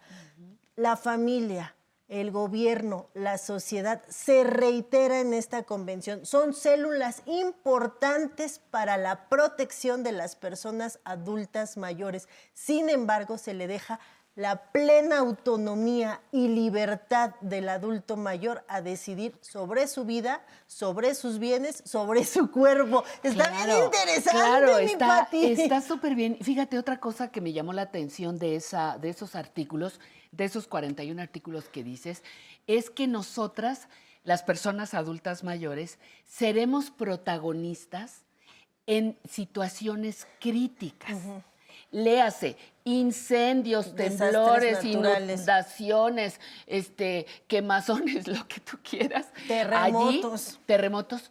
Tenemos derecho a ser rescatados. Ay, el asilo de viejitos. Ay, pobres, ya vivieron. No, no, no, que, que cuál que. Olvídate de ellos en COVID. Pues, ¿qué importa? Pues ya, ya vivieron. No, tenemos el derecho de ser rescatados al igual que el resto de la población. Exactamente. Antes se decía mujeres y niños primero, pues ahora mujeres, niños, adultos mayores, personas adultas mayores, todos, este, todos vamos, todos vamos. Eh, esa parte me gusta mucho porque en los desastres, ay, pues se quedó allá. En el séptimo Como piso. dices, pues ya vivió, ¿no? Pues Mejor rescatamos al niño. exacto, está bien, ya vivió, pero sigue teniendo derecho a la vida y a la atención y al rescate, por ejemplo, ¿no? Exactamente. Entonces eso es muy, muy importante y déjame decir algo que me llena de orgullo. En ese contexto, aprender a envejecer está cumpliendo una labor fundamental de educación, de información y de entretenimiento para las personas y aparte también se habla de todas estas cuestiones de llegar a políticas públicas para lograr una buena calidad en la vejez y un entendimiento y educación respecto de lo que es la vejez y también eliminar todas esas formas de discriminación que se le da hacia las personas adultas mayores y eh, malas prácticas sobre palabras que pueden agredir a las personas adultas mayores. Y fíjate, tenemos derecho ahorita. bueno, fuera edadismo, ¿no? Y tenemos derecho a la educación, tenemos derecho a, seguir al derecho al trabajo remunerado. También lo señala. Por favor, los también. Artículos principales de esta Ahí está. Pero el público también pregunta y tiene derecho a preguntar. Vamos a quitarles el derecho a seguir platicando. Adelante. Buenos días. Soy María Victoria Jiménez. Tengo 65 años de edad. Por favor, ¿cuáles son los principales derechos de los adultos mayores? Pues justamente. Nos quedó como anillo al dedo esta pregunta. No veníamos preparadas. No veníamos preparadas. Gracias, María Victoria. ¿Cuáles son? Pues como lo estamos hablando, para empezar, tienen derecho a tener una identidad, un nombre, una nacionalidad, a transitar libremente por el país y por los países que ustedes quieren, salvo con los requisitos que establece cada país. Tienen derecho a un trabajo, tienen derecho a decidir si quieren o no formar una familia. Tienen derecho a decidir si quieren o no intervenciones médicas cuando ustedes estén atravesando por un proceso de enfermedad. También a participar en los procesos electorales, a participar en la comunidad, a elegir su religión si la quieren practicar o no la quieren practicar. O quiere otra. Exactamente, a ejercer libremente su sexualidad con ah, quien quiera, cuando quiera y como quiera, siempre y cuando usted desee hacerlo de esa manera, es libre de ejercer. Eh, eh, sin dañar a terceros. Exactamente, sin dañar a terceros. Tienen derecho a convivir con sus nietos o nietas en caso de que los tengan y se les prohíba también. Tienen derecho, como ya dijimos, a la educación, al acceso a la justicia, también a que se realicen ajustes razonables del procedimiento en caso de que ustedes sean víctimas de algún delito o sean probables responsables de algún delito, a estar informados de todos los procedimientos que ustedes tengan, a cambiar de su domicilio. o sea, tiene todo. A decidir cuándo quieren, a quién le quieren eh, dejar sus bienes, si se los quieren dejar a sus hijos, a sus hijas, a sus nietos, a sus amigos, a donar sus bienes, a que se les regresen los bienes, o sea, no y acabaríamos. y lo más importante, ninguno de todos los eh, derechos que acaba de decir Nancy, ninguno caduca. Hasta el día que nos muramos. Y todavía tenemos más Y todavía tenemos derechos después. Así que a ejercerlos, eso es lo más importante. Muchísimas gracias, un gusto, mi queridísima. Como siempre, Pati. Un, un, placer estar contigo y celebro que esta convención se haya firmado, que México forme parte, creo que fuimos el décimo país en firmar faltan todavía otros, será un placer, un placer de verdad. Para claro, país. es una protección para las personas mayores. Y ahora le invito a que disfrute de De México al Mundo, hierbas, flores y hongos comestibles.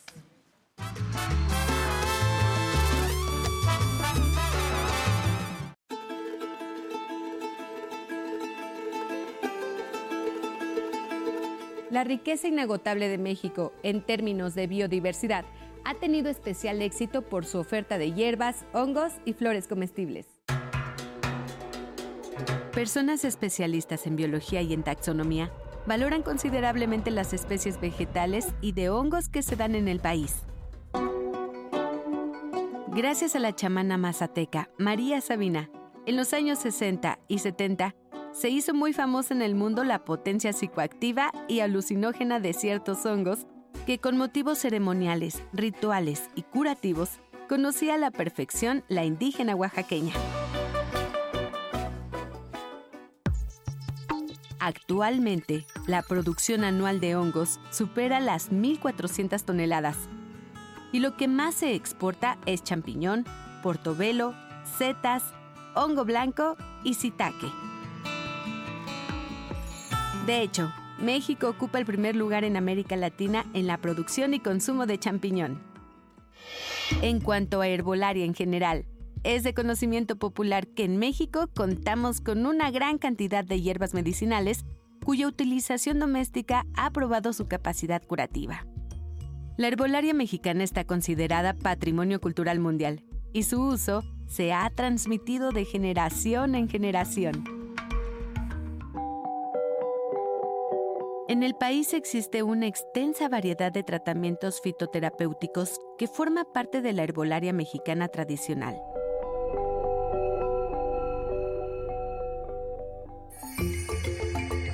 Y se cuenta con aproximadamente 4.500 especies registradas, lo que nos coloca en el segundo lugar a nivel mundial en el número de plantas medicinales registradas. Entre las ventajas del uso medicinal de las plantas en México están su accesibilidad y precio. Muy de moda en las producciones culinarias de chefs de renombre internacional se encuentran, por otra parte, las flores comestibles mexicanas. Nada poco común para las personas nacidas en México son la flor de calabaza, elaborada en sus muy distintas recetas. La flor de Jamaica, en agua o ahora muy conocida en tacos, o bien la flor del colorín, que incluso tiene un sabor carnoso. Entre otras flores comestibles abundantes en México están también la de malva, de azar, de mejorana, la caléndula, la borraja, la begonia, el tulipán y la rosa. Las flores son un detalle natural que combina con la mesa y la cocina Resulta común que sirvan sopas, platillos salados, ensaladas, cócteles, infusiones y hasta postres adornados con flores, ya que su delicado aroma y textura enriquecen el sabor y agregan colorido y belleza a las recetas. A veces no valoramos suficientemente lo que tenemos a la mano en México. Saber que nuestra herbolaria, nuestros hongos y flores comestibles pueden alimentarnos y hasta curarnos, es algo que nos debe dar gran gusto.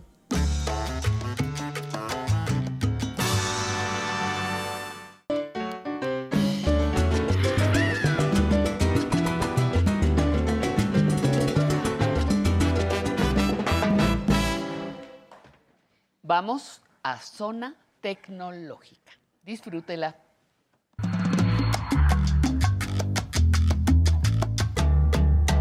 Alan Calvo, ¿qué nos traes aquí? ¿Qué hace esa bolita aquí enfrente? Es como una pelotita, Pati. Eh, es, sí, pero, pero ¿por qué el asunto no es con teléfono? Sí, claro, pero es que tenemos que ir ampliando... El este, panorama. exacto, el panorama y conociendo todos los dispositivos inteligentes y la ventana de posibilidades que nos ofrece la tecnología. ¿Y esa pelotita qué es? A ver. Esta es una bocina o un altavoz inteligente que es el asistente virtual de Amazon, Alexa. Y se prendió un foco. Se prendió. ¿Y eso qué? No tengo una respuesta para eso. Ah. Ya, ya, nos lo ya Nadie dijo. te está preguntando nada todavía. Ya se todavía. todavía, todavía. Eh, ¿Puedes saber dónde está? No. Sí, también puedes saber eh, en dónde está. Eh, esta es una bocina inteligente, Pati, un asistente virtual que justamente te ayuda, funciona con comandos de voz igualito que Siri o que Google, el asistente de Google, funciona con comandos de voz y nos ayuda a darnos la hora, eh, nos ayuda a hacer la lista del súper, a hacer llamadas telefónicas, a, decirnos el clima, cómo está afuera, este, a reproducir música. Y este dispositivo lo puedes vincular con otros aparatos eh, inteligentes, como hornos de microondas, cafeteras, este, eh, robots de limpieza, para que tú los controles a través de la voz. Entonces, esto nos da pie a platicar de una casa inteligente. A ver. Que una casa inteligente eh, es aquella vivienda que implementa distintas tecnologías eh, para controlar justamente, por ejemplo, sistemas de seguridad, de limpieza, de iluminación. Imagínate, Pati, que te levantas a las 3 de la mañana por un vaso de agua. Entonces, yo tengo un foco inteligente que los, eh, ya sabemos que los aparatos inteligentes... Que va a iluminar el pasillo, digamos. Sí, deben de tener conexión a Internet. O sea, no es con cualquier este, foco, sino son eh, dispositivos inteligentes. Por ejemplo, este foco tiene conexión a Internet, se vincula a esta bocina y yo le digo, pronuncio su nombre porque así se activa, como lo hicimos ahorita. Ahorita, Y le digo, fulanita, prende la luz de la sala o del cuarto o de la habitación o de la cocina. Y entonces se prende el foco sin que yo tenga que mover un dedo. Entonces ya puedo levantarme y dirigirme hacia donde voy, al baño, a la cocina, sí, sí, sí, a con mayor seguridad que con cuando seguridad. no tengo esa protección. Entonces, lo, eh, el principal objetivo de estos aparatos, Pati, bueno, pues es mejorar nuestra calidad de vida. Sí. Y como platicábamos hace un ratito, eh, hay, hay, ocasiones en las que eh, personas adultas mayores o incluso personas que se han lastimado, que se han caído, y a través de Alexa puedes pedirle que te llame un familiar o que te llame al 911, te pone en contacto para que seas asistido. Ahí ya lo puedo pedir a ella que me hable al, 911. Sí, por supuesto. En caso de una emergencia, En caso de una emergencia. Con, con mensaje de voz. Exacto, solamente con la voz, siempre y cuando, bueno, lo configuremos. Ah, eso te iba a preguntar. En el Siri de los teléfonos o en el otro de, Google, tú eh, tienes, digamos, que, que la máquina tiene que identificar tu voz. Correcto. ¿Sucede lo mismo con, con, Alexa? Sucede lo mismo. Para poder utilizarla debemos de crear una cuenta, hacer una configuración correspondiente incluso con nuestra voz para, para que reconozca estos comandos y poder utilizarla en, en casa. ¿No puede darle órdenes cualquiera? ¿Solamente una voz? Solamente una voz, ajá. De repente sí, mm. claro que sí reconoce, pero se enfoca eh, principalmente en tu voz. Pues ahorita ya se quería pelear. Ahorita, eh, sí, ahorita ya se quería pelear. No, mejor que no, o sea, vaya a sacar pistolas o algo, una cosa de ese tipo. Pero a ver, ¿cómo, va, cómo vas a, ilustrarnos para, para poder em, programarla? Claro que sí. Vamos primero vamos a crear una cuenta, eh, vamos a descargar una aplicación que se llama Amazon Alexa. Eh, esto funciona con cualquier dispositivo, ya sea iOS o Android. Y una vez que la hayamos instalado, debemos de crear una cuenta. Entonces vamos a ver cuáles son los pasos para crear esta cuenta y poder utilizar este altavoz inteligente. Entonces para ello la descargamos. Y en la página principal, Patti, vamos a tocar en el botón que dice crear una cuenta de Amazon. Lo seleccionamos. Y entonces debemos ingresar nuestro nombre, un correo electrónico y debemos de crear una contraseña de seis caracteres. Una vez que la hayamos creado, vamos a pulsar en el botón Crea tu cuenta de Amazon. Y me va a mandar un código de seis dígitos al correo electrónico que acabo de proporcionar. Entonces, es muy importante que ese correo electrónico sea válido, que esté activo. Una vez que me lo hayan enviado, voy a salir, voy a ir a mi bandeja de entrada voy a verificar que, haya recibido este mensaje y aquí me van a proporcionar este código de seis dígitos. Y lo voy a ingresar en la aplicación nuevamente. Una vez que lo ingrese, pulso en crear tu cuenta de Amazon. Así de sencillo. A ver, entonces, ¿la programación la hago desde mi celular? Exacto, descargamos la aplicación. descargo la aplicación Amazon, ¿qué dijiste? Eh, Amazon, Alexa. Exacto hago la aplicación, me registro y desde aquí voy a poder manejar Alexa. Sí, eh, lo podemos manejar aquí, la podemos eh, configurar, pero siempre le vamos a hablar. O sea, yo le hablo a Alexa y ella me responde. A ver, háblale, ¿qué le dices? Por ejemplo, Alexa, ¿qué hora es? Son las 12 y 26 de la tarde. Alexa, haz la lista del súper. Ya tienes una lista con el nombre súper. ¿Qué quieres agregar? Bombones. Bombones. Agregué bombones, bombones a la lista súper.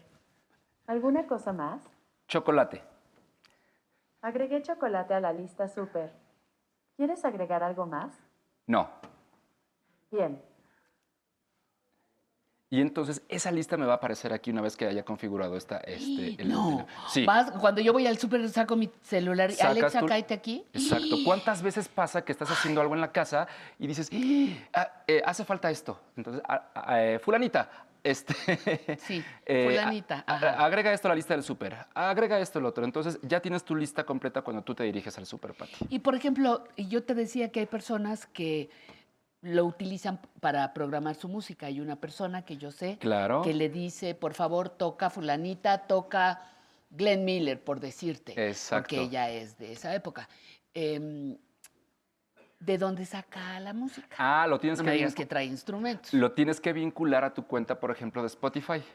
Entonces, una vez que lo vinculas a mm. tu cuenta de Spotify, ya puedes reproducir. O incluso de manera predeterminada también tiene otras aplicaciones que puedes utilizar como música. Pero te da la opción de Spotify, que creo que es una excelente alternativa. Entonces la vinculas y ya puedes pedirle que reproduzca cualquier este, canción. ¿Qué otra cosa? Entonces, me puede hacer la lista del súper, puede encender las luces, me puede ayudar. Estoy pensando como persona mayor. Claro. Como persona mayor que de momento no puedo hacer todo o estoy convaleciente de una de una operación, ¿no? Este, comunícame con mi hermana, por ejemplo. bueno, dices el nombre. Claro. ¿Te puede comunicar? ¿Y hablas a través de allí o de sí, aquí? Sí, hablas a través de aquí y de hecho ¿De aquí, o, ¿De aquí o de, aquí, De aquí, de aquí, de, la misma bocina. ajá y tienes que, eh, pero eso también lo tienes que configurar.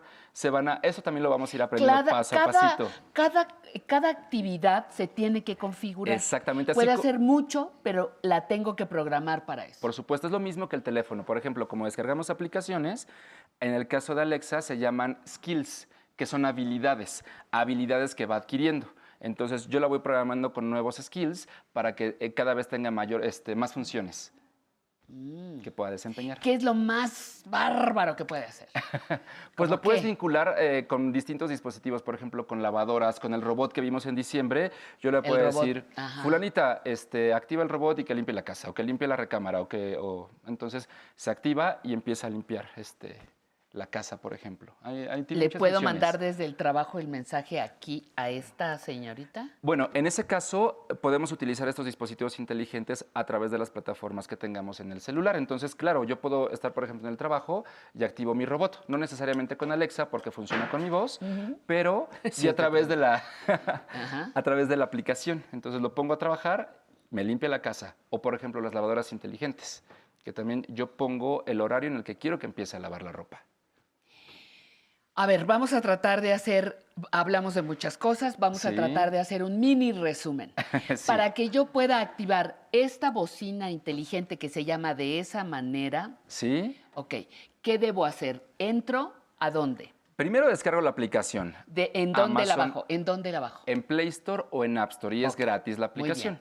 Aplicación gratis que se llama Amazon Alexa. Muy bien. ¿Y luego? Y después voy a crear la cuenta. Creo mi cuenta. Creo mi cuenta y a continuación me eh, aparece una serie de configuración como eh, tengo que ingresar mi país, aceptar los términos y condiciones y vincular el dispositivo. Eso lo vamos a ver en el siguiente programa, cómo vincular el dispositivo este, a, la aplicación para que ya tenga este funcionamiento. Exacto.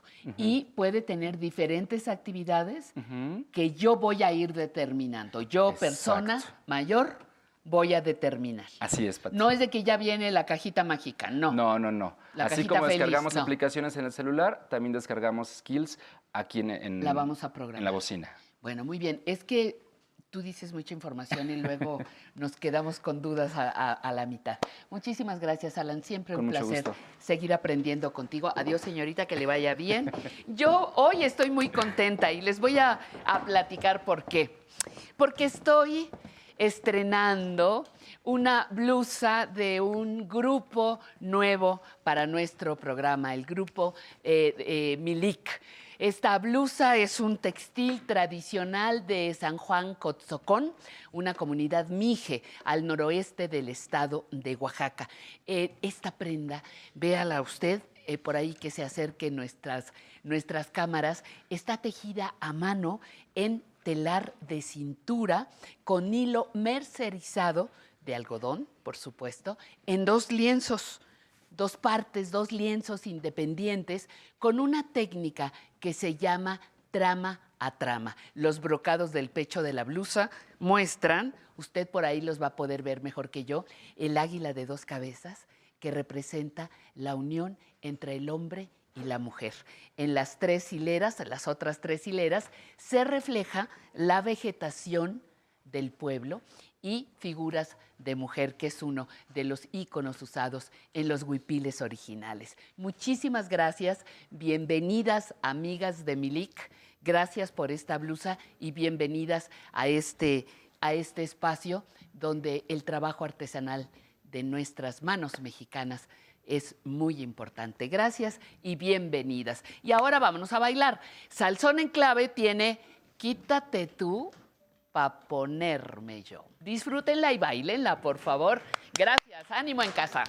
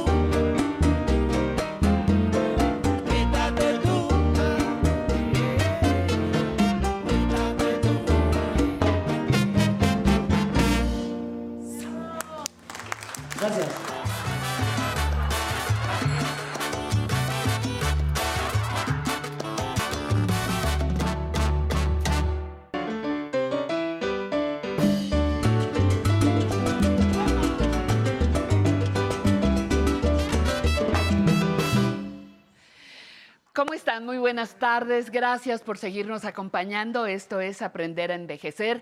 Y para seguir aprendiendo hay que conocer el cuerpo y mantenerlo. No se pierda la siguiente sección, En Movimiento.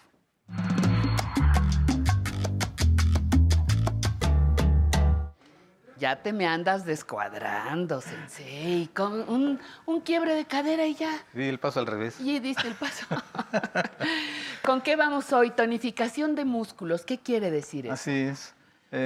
con el paso del tiempo y sobre todo cuando vamos creciendo en edad, el cuerpo empieza a perder masa muscular. Si no hacemos ejercicio. Si no hacemos ejercicio por el sedentarismo y cosas. Si vamos a ver ejercicios que previenen un poco el envejecimiento, lo van a detener. Los músculos que se mantengan firmes, con tono que es algo a veces difícil de definir, pero es que nuestros músculos están vivos. Así es, hoy vamos a empezar a ver, voy a hablar un poquito de pantorrillas, qué tan importantes son, y de ahí lo vamos a generar a todo el cuerpo. Muy bien, todo tuyo el espacio, gracias. Por eso hoy vengo como, como ad hoc. Voy a necesitar que me ayude alguien del público. Muy buenas tardes. Hoy vamos a hacer ejercicios para tonificar nuestros músculos. ¿Cómo te llamas? Artemio. Artemio, Artemio No, no, no, no te sientes Artemio. Vamos a hacer ejercicio. ¿Qué pasó, Artemio? Aquí nos vamos a estar agarrando, ¿vale? Artemio va a ser conmigo. Es bien importante. Cuando el envejecimiento o el tono muscular se pierde, ¿cuándo nos damos cuenta? Fíjense bien, vamos a empezar, voy a empezar solo, con lo más importante que son nuestras pantorrillas. Para mí las pantorrillas es lo más importante en donde nosotros eh, evidenciamos si estamos creciendo, envejeciendo o no. Fíjense bien, me voy a poner como de ladito para que vean mis pantorrillas. Me voy a poner de espaldas. Cuando el cuerpo está recto, fíjense en mis pantorrillas. Mucho ojo, por eso traigo, no se rían de mis piernas. Si yo me pongo derecho, ¿qué pasa con mis pantorrillas? Fíjense, me pongo derecho, ¿qué pasó?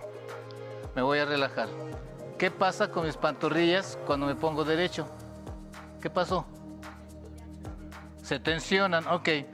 Cuando nosotros empezamos a crecer en edad y sobre todo por no hacer ejercicio, nuestros músculos empiezan a ceder, la pantorrilla se empieza a cortar y pierde, perdemos fuerza, lo que le decía Patriota, tono. El tono es la cantidad de músculo que nosotros generamos por hacer ejercicio o sin hacer ejercicio.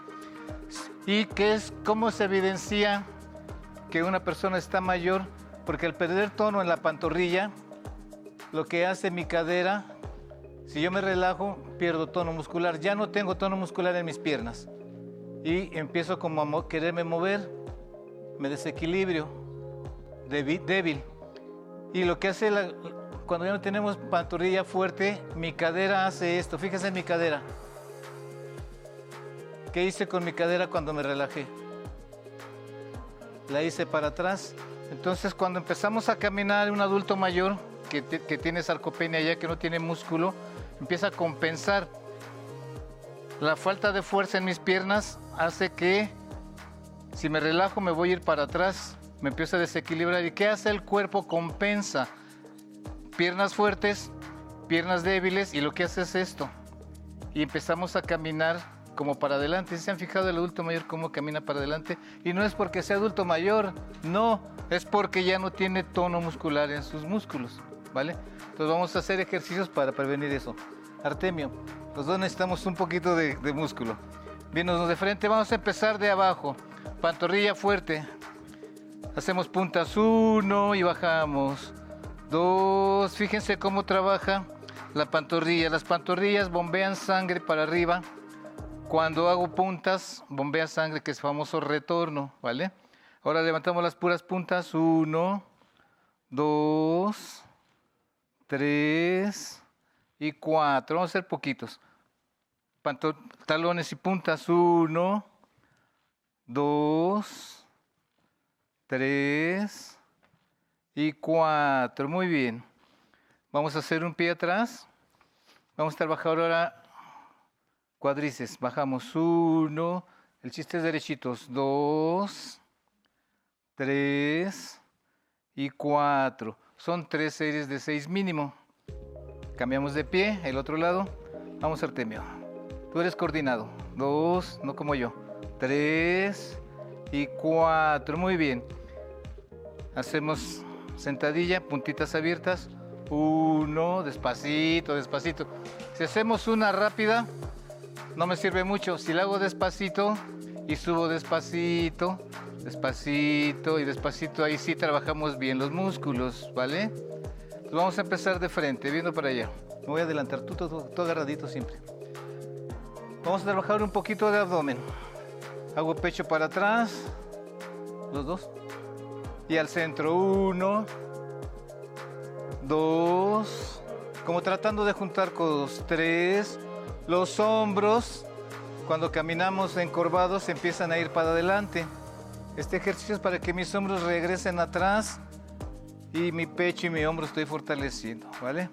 Ahora hacia arriba uno, alcanzando uno y uno, como agarrando un foco. Dos, tres, ahora no se burran. Cuatro y cinco. Hacia adelante. Uno, sin inclinarse. Dos, un poquito de pecho. Tres, cuatro y cinco. Muy bien. Pie derecho adelante. Subimos uno. Rodilla y codo, como tocando el codo. Dos, así como. Yes. Tres, cuatro y cinco. Y cambio. Si no subimos mucho, no importa. Necesitas activar.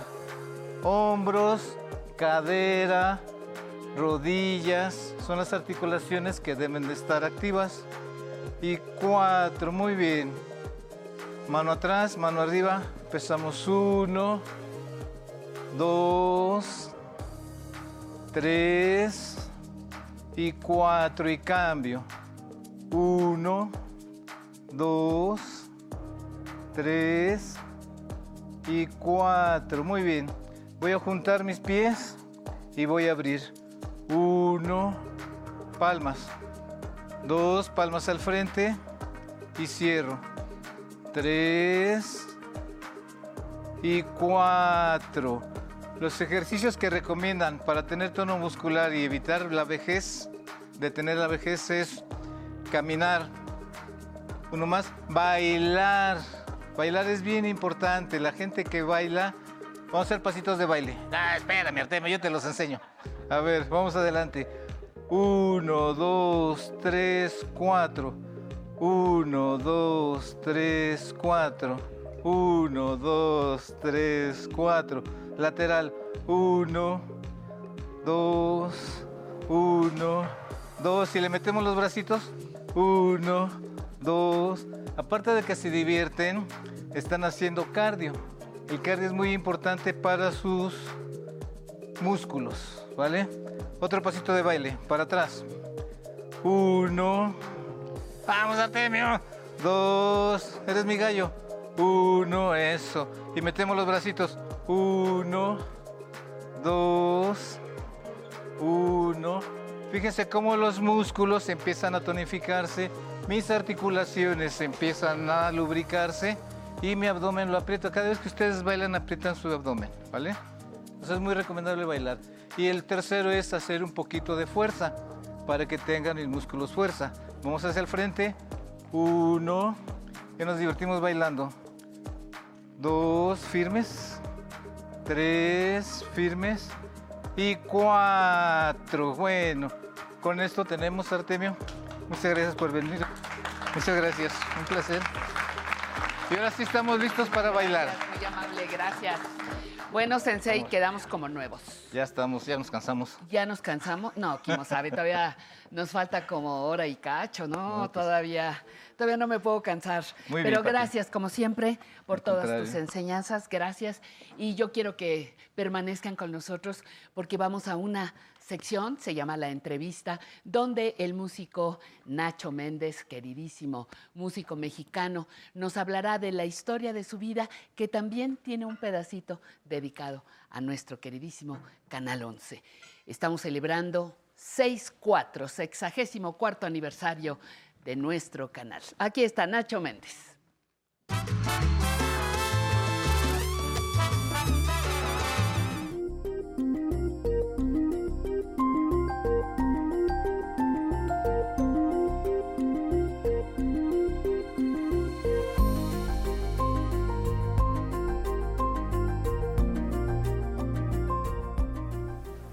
Celebramos, nos da muchísimo gusto que hoy regrese a los estudios del 11 y esté frente a nuestras cámaras una de las personalidades más destacadas de la cultura en nuestro país. Le voy a platicar un poquito. Es músico, arreglista, compositor, eh, actor, eh, en algunos momentos comediante, eh, conductor de programas de televisión. Hace música para películas, para teatro, para televisión. Y, bueno ya no quiero ya no quiero seguir más. Nada más la primera pregunta sería casi ocho décadas bueno poquito más de ocho décadas con todas estas actividades con todas estas facetas cómo te ves hoy a ti mismo pues mira, me veo contento y satisfecho de las oportunidades que tuve en la vida para hacer pues, algo que me gustaba hacer. Que, siempre hice lo que quise. Eh, nunca, nunca me preocupé por este. Pues ya ves que hay trabajos que te dicen, haz esto y tú no quieres. No, en, mi, caso siempre fue de buen, pues de buena gana. Muy, muy eh, con una gran capacidad de hacer amigos en tu historia. Cuéntame, cuéntame de esas amistades, de esos amigos que yo creo que marcan la historia de las personas, ¿no? Mira, es que yo estudié, me cambié varias veces de carrera, pero estuve en filosofía y letras. Y ahí me tocó compartir eh, con Gustavo Sáenz y con Carlos Monsiváis Carlos era un año mayor que yo y, Gustavo un año menor que yo, pero ahí estábamos. Y, José Agustín creo que es como tres años menor que yo. Él no estaba en filosofía y letras, a él lo conocimos cuando Gustavo y yo entramos al CUEC, Centro Universitario de Estudios Cinematográficos. Y ahí este, conocimos a José Agustín, que bueno, ya desde ese momento fue de, hizo trío ahí con nosotros. Y todo lo que pudiste platicar con ellos. Ah, sí. En esas, en esas grandes caminatas. Sí. Eh, ese, ese gusto por la filosofía o ese paso por la filosofía te ayudó para la letra de tus canciones? Sí. Digo, de todos modos, este, yo ya antes de estar ahí, ya había hecho canciones y ya había pues leía yo mucho. Realmente ellos, los, que estaban ahí conmigo en la, filosofía y letras, eran más, ¿qué, te diré? Ellos sí hicieron libros, novelas y eso yo no. Yo, pues ahí estuve contento y, tal vez, y, sí, sí escribí algunas cosas, pero no tengo, digamos, una novela o un, Claro, no, no, yo lo decía de la letra, solo las letras de tus canciones. No, las letras de las canciones sí, pues, pero eso no necesitas estar en ahí, cualquiera puede hacer letras de canciones. Ay, sí, cualquiera, ¿tú crees? Sí, porque las, las letras de las canciones tienen que estar, eh, ser sencillas, fáciles de comprender para que todo el mundo las, cante, ¿no? De momento veo que, te has movido en todos los medios. Eh, podías estar en una película o en un acompañando a un Enrique Guzmán, todo comercial, todo en una gira, eh, pero podías estar haciendo programas en la antigua Imevisión, sí. pero también podías estar enloquecido conociendo a grandes personalidades en Brasil. Sí, ¿Cómo, ¿Cómo te puedes mover? A ver, cuéntame, cuéntanos, ¿cómo te mueves, con, cómo te adaptas tan fácilmente? Eh, mira, a ver, vamos por orden. Vamos por orden. Te cuento cómo fui a Brasil. Por favor, cuéntanos. Resulta que un amigo que tenía yo entonces me prestó un disco de João Gilberto. Y yo escuché por primera vez este, canciones en portugués y el ritmo de bossa nova. Y me encantó. Tito Bauche. Tito Bauche. Tito Bauche me, prestó el disco porque quería que yo le hiciera un arreglo, que él iba a grabar una de esas canciones. Entonces le hice el arreglo, grabamos. Y yo, pues, me encantó este, escuchar el, idioma portugués, porque es muy parecido al español, pero sí me puse a estudiar para, entender perfectamente qué decían las canciones, y, luego con la guitarra ver el ritmo de bossa nova, cómo, cómo podía yo hacerlo, ¿no? Ya los dos, tres meses de eso me fui a Brasil, y en Brasil este, pues conocí a muchos de los más importantes músicos y compositores. Y ahí este, la, pasé muy bien. La música el bossa nova, o la bossa nova, perdón, la bossa nova, te marca a ti como músico, porque pareciera que, que no te ha abandonado. Ah, no. Yo, cuéntame, cuéntame de esa influencia. Pues mira, después de oír ese, ese primer disco, ya quedé yo totalmente enamorado, del ritmo, del idioma portugués, y, la manera de tocar la guitarra, ¿no? Esas tres cosas. Eh, y, saberme las letras en portugués, tocar la guitarra con ese ritmo y conocer el repertorio fue para mí muy importante y lo ha sido toda mi vida. ¿Cómo te sientes de descubrir tus propios talentos? ¿Sí has sido consciente de eso? No. Digo, porque, porque, no es de un día para otro. Porque estamos hablando de la música, que es una de tus facetas. ¿De dónde sale la creatividad para Burbujita? ¿O de dónde sale eh, eh, el actor que era comediante? Ajá. O, bueno, Burbujita. ¿Cómo? Burbujita, pues, te voy a decir, fue mi primer jingle. Sí, sí, fue un gran éxito. Burbujita de la sal de uvas picos. Bueno, este, yo, estando en Filosofía y Letras, conseguí un trabajo de redactor de textos en una agencia de publicidad.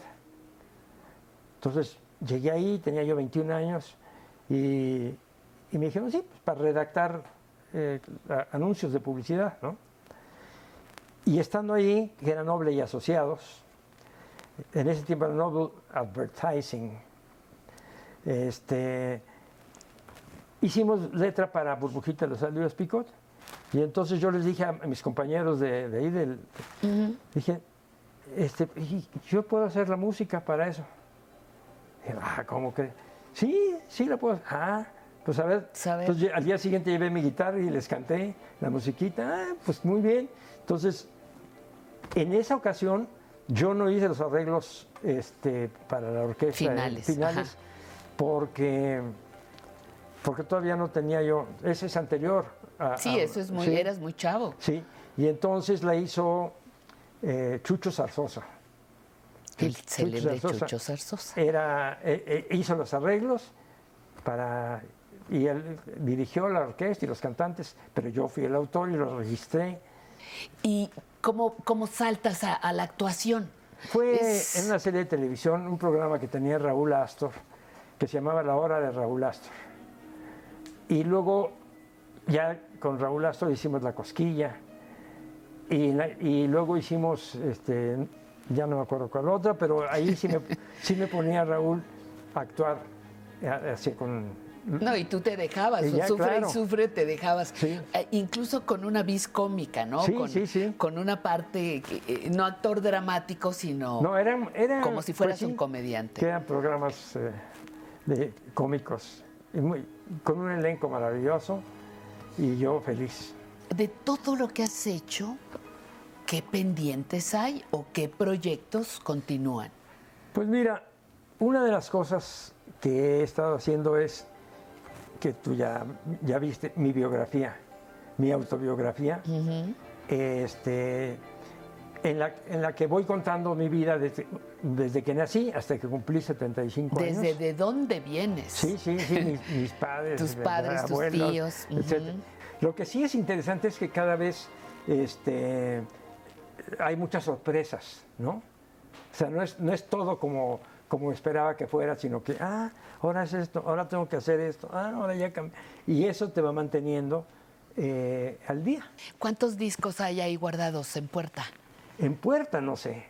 Pues mira, tengo, eh, eh, los tiempos han cambiado mucho y ahora existe algo que no existía en, aquella, en aquella juventud, que es que yo puedo hacer una orquesta con un teclado así la computadora, ¿no?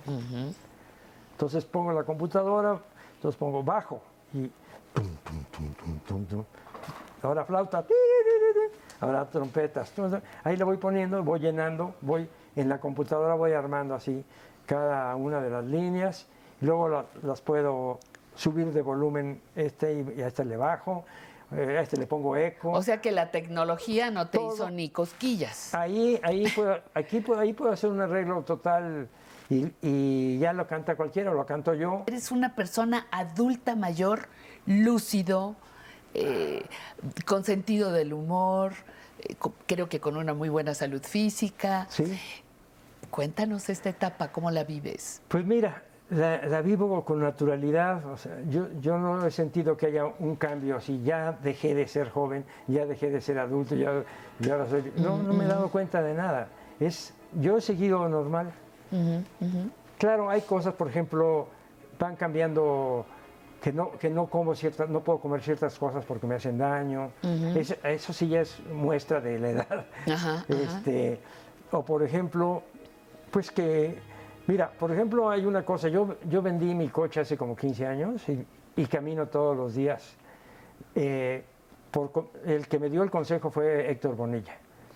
Héctor Bonilla, en el año 2000 hicimos una película juntos, yo hice el argumento, y era el primer actor y, Héctor fue el, director, él, dirigió la película.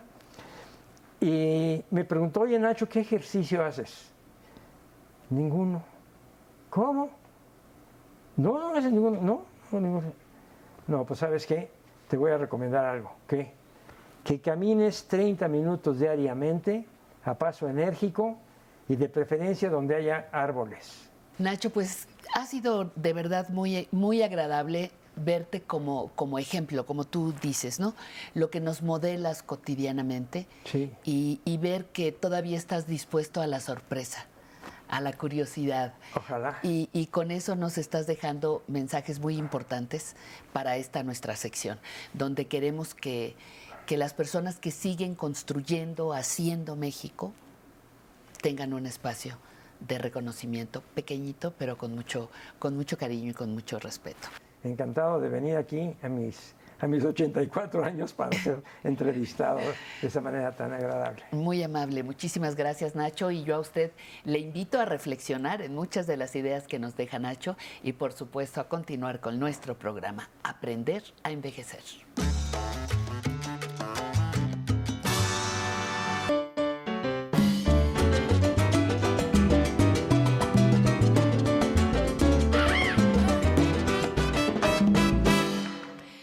Avance de nuestra tercera hora en Quiero sentirme bien. En unos minutitos más, la doctora Marcela Gándara nos hablará de algo fundamental, la importancia de la salud emocional de la familia completa. En, entre letras e historias tenemos nada menos que Ayasa Muart, artista plástico, nos presenta el libro que varios autores hicieron en homenaje a su trayectoria artística. Y ahora no puede faltar nuestra única sección internacional, el Muro de la Fama.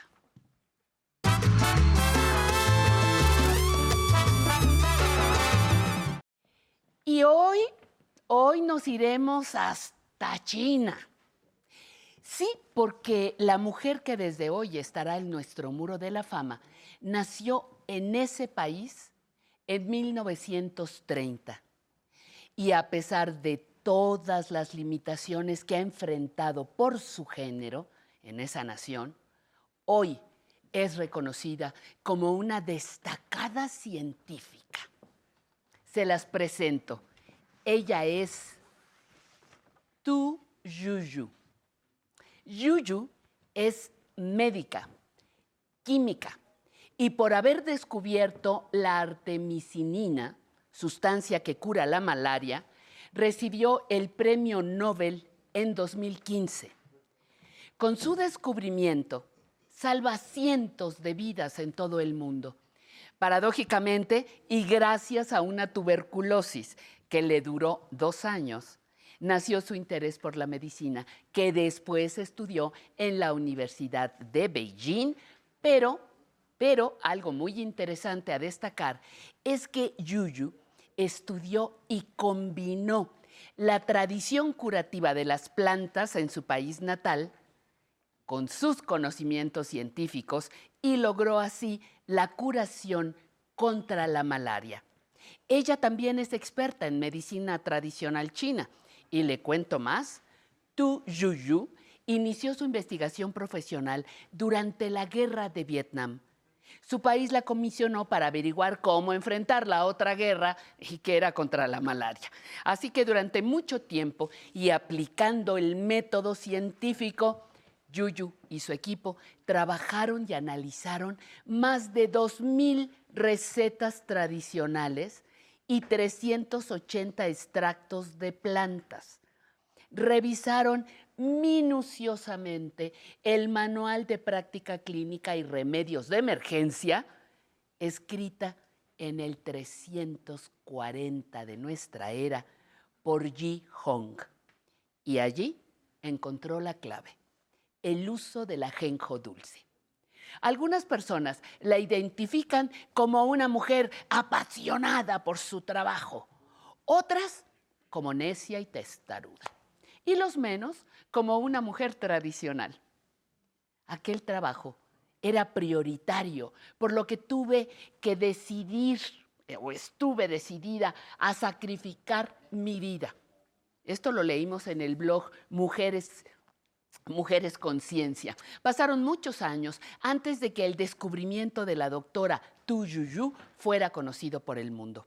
Por un lado, por las políticas de secrecía de China. Por otro, el trabajo se publicó de forma anónima en 1977. Sin embargo, por el propio silencio de Yuyu fue que se convenció de llevar su propia investigación ella misma a la Organización Mundial de la Salud. Pero ¿sabe hasta cuándo? Hasta 1981. Y los premios y reconocimientos fueron apareciendo hasta que llegó el Nobel de Medicina en 2015. Desde hoy, con sus casi 93 años, dejamos a Tu Yuyu en nuestro muro de la fama.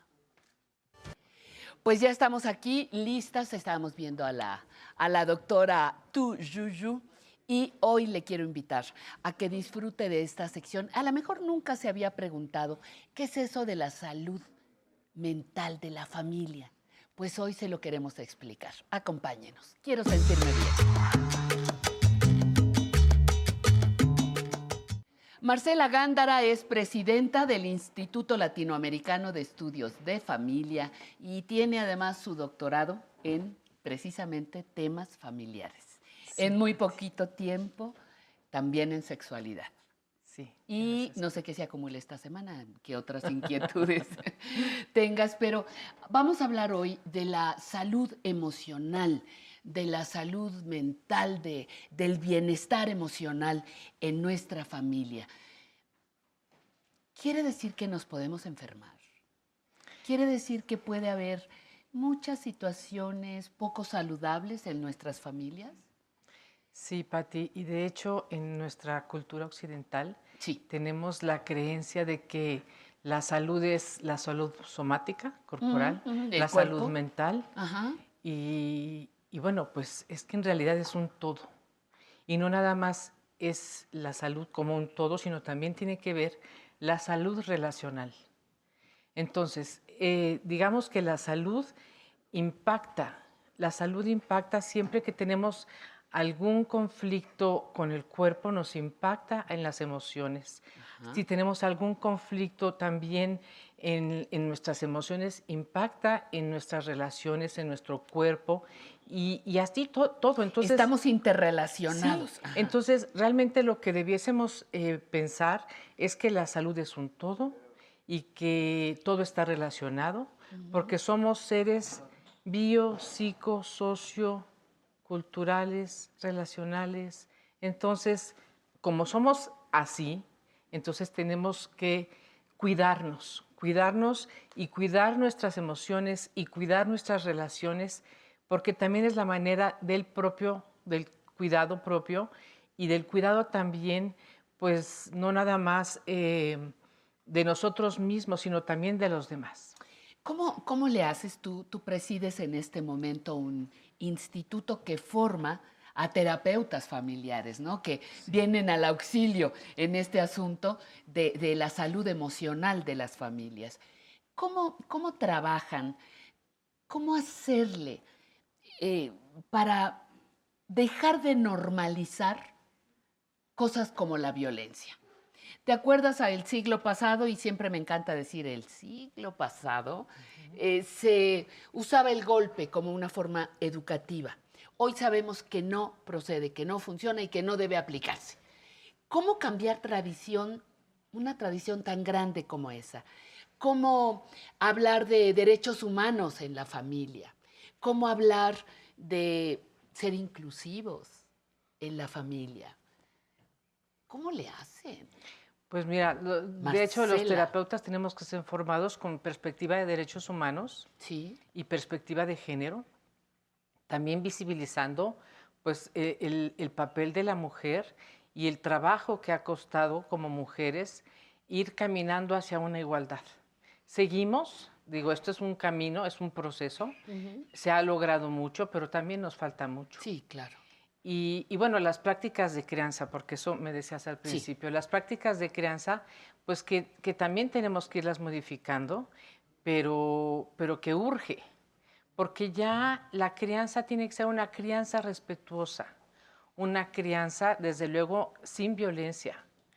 Em, hablamos también, por ejemplo, de que las familias son sistemas son pequeños sistemas dentro de un grande sistema. ¿Qué quiere decir sistema? ¿Qué quiere, cómo, cómo me explicas eso, que las familias somos sistemas? Funcionamos porque, digamos que somos un, pequeño núcleo de un gran núcleo que es pues nuestra cultura, nuestro, país. Ajá. y, de ahí, ¿no? Tu colonia, tu cuadra, las familias de tu calle. Ajá. Y entonces quienes, por ejemplo, ven tu programa, son personas que tienen más información y al tener más información tenemos más responsabilidad. Y esa responsabilidad que nos hace agentes de cambio. Entonces, si yo en este programa aprendo cosas nuevas, entonces tengo la responsabilidad de ir a mi núcleo familiar y hacer, y hacer cosas diferentes. Mm. Digo, no con este dedito que señala, no para juzgar, porque muchas veces nos colocamos desde un lugar de, de, juicio, de juzgar, tú estás haciendo las cosas mal, sino más bien de cómo voy a hacer yo para hacer las cosas diferentes y que de esa manera impacte en mi familia. Y no nada más va a impactar en mi familia, sino también en, en los demás núcleos, que en las demás familias, porque somos ejemplo. Fíjate, me pongo a pensar, tú, tú, me dices si está, me dices, tache, así no es, pero me pongo a pensar, una familia donde hay violencia, se golpea a los hijos, el papá golpea a la mamá, que se cree que es normal y no es normal, o que te hablas con, te regañas con palabras altisonantes, tú puedes ser muy mal hablado, pero a la hora del pleito o la corrección, las palabras toman otro, otro, otra dimensión, ¿no? Entonces, si hay alguna adicción, si hay eh, una persona enferma, cómo impacta a la familia, si hay personas adultas mayor, mayores que atender, también impacta a mi familia. Entonces, todo esto revuelto... Y genera tensiones. Y genera tensión. Todo esto revuelto me puede hacer sujeta como familia de buscar ayuda, tengo que buscar ayuda para mis emociones, porque todo esto me hace un coctelito emocional. Pues sería lo ideal, porque hay veces que, que sentimos que vamos pudiendo cuando en realidad ya estamos en medio de un gran problema y, acudimos a un acompañamiento cuando ya las cosas se han salido, muchas cosas de control. Entonces tú me decías de la violencia. Hace rato estaba yo caminando por los pasillos cuando llegué y vi que tienen pegado aquí en el... el violentómetro. El violentómetro conocer el violentómetro, que lo pueden encontrar en la web. Eh, saber cuáles son las formas de violencia, las modalidades de violencia. Hay familias en que se hace muy normal también, por ejemplo, la ley del hielo, las bromas pesadas, la ironía. Y eso genera malestar. Ajá, genera mucho malestar en los miembros de la familia. Entonces, saber que eso es violencia, saber que la violencia no se negocia, a la violencia le tenemos que poner un alto, alto total, para que no se siga repitiendo. Entonces, pero ¿cómo vamos a poner un alto? No lo vamos a poner con violencia, sino el diálogo. Somos seres de diálogo. Y a través del diálogo podemos consensuar qué sí se vale, qué no se vale, escuchar las necesidades de los demás. Entonces, así, de esa manera, con cordialidad, con respeto, porque además sabemos que la cordialidad, pues ese es el lubricante de las relaciones. La cordialidad. lubricante, qué bonito. Y, muchas veces lo que hacemos es, yo soy así, así hablo yo. Pero bueno. Y no pienso cambiar, porque además rematan con ese moñito. Así he sido toda mi vida y no voy a cambiar. Le suena, ¿verdad? Por ahí se empezaron a reír. Como Pero que hay alguien, noticia, como que hay alguien. Ajá. Pero la buena noticia es que todos podemos cambiar. Todos podemos cambiar y todos somos seres cambiantes. Yo no soy la misma, tú no eres la misma, ninguno de los que estamos aquí somos los mismos. Que hace, 20 años. O que hace un año, o, que, hace, seis meses. Hemos aprendido muchas cosas. Hemos cambiado, las vivencias nos han modificado. Entonces, podemos cambiar. Podemos cambiar nosotros mismos, podemos cambiar nuestras relaciones y nunca es tarde. Y nunca es tarde, eso es importante. ¿Cómo puedo, ya como última pregunta, porque nos queda poquito tiempo, cómo puedo saber si mi familia tiene o no salud emocional? ¿Cómo podríamos hacer? Pues, Así como se inventó un violentómetro, tendrías que inventar un familiómetro para que supiéramos qué cosas podemos o no permitir al interior de casa. Bueno, ¿cómo está la comunicación entre los miembros de la familia? La pertenencia tan importante el, que nos sintamos que la familia es un lugar en donde nos apoyan y que apoyamos. Donde estoy segura, ¿no? Donde, voy a sufrir de agresión. Me cuidan, mi familia me cuida. O sea, en mi familia tengo factores de protección o me siento en riesgo. Me siento juzgado o me siento en una zona de confort.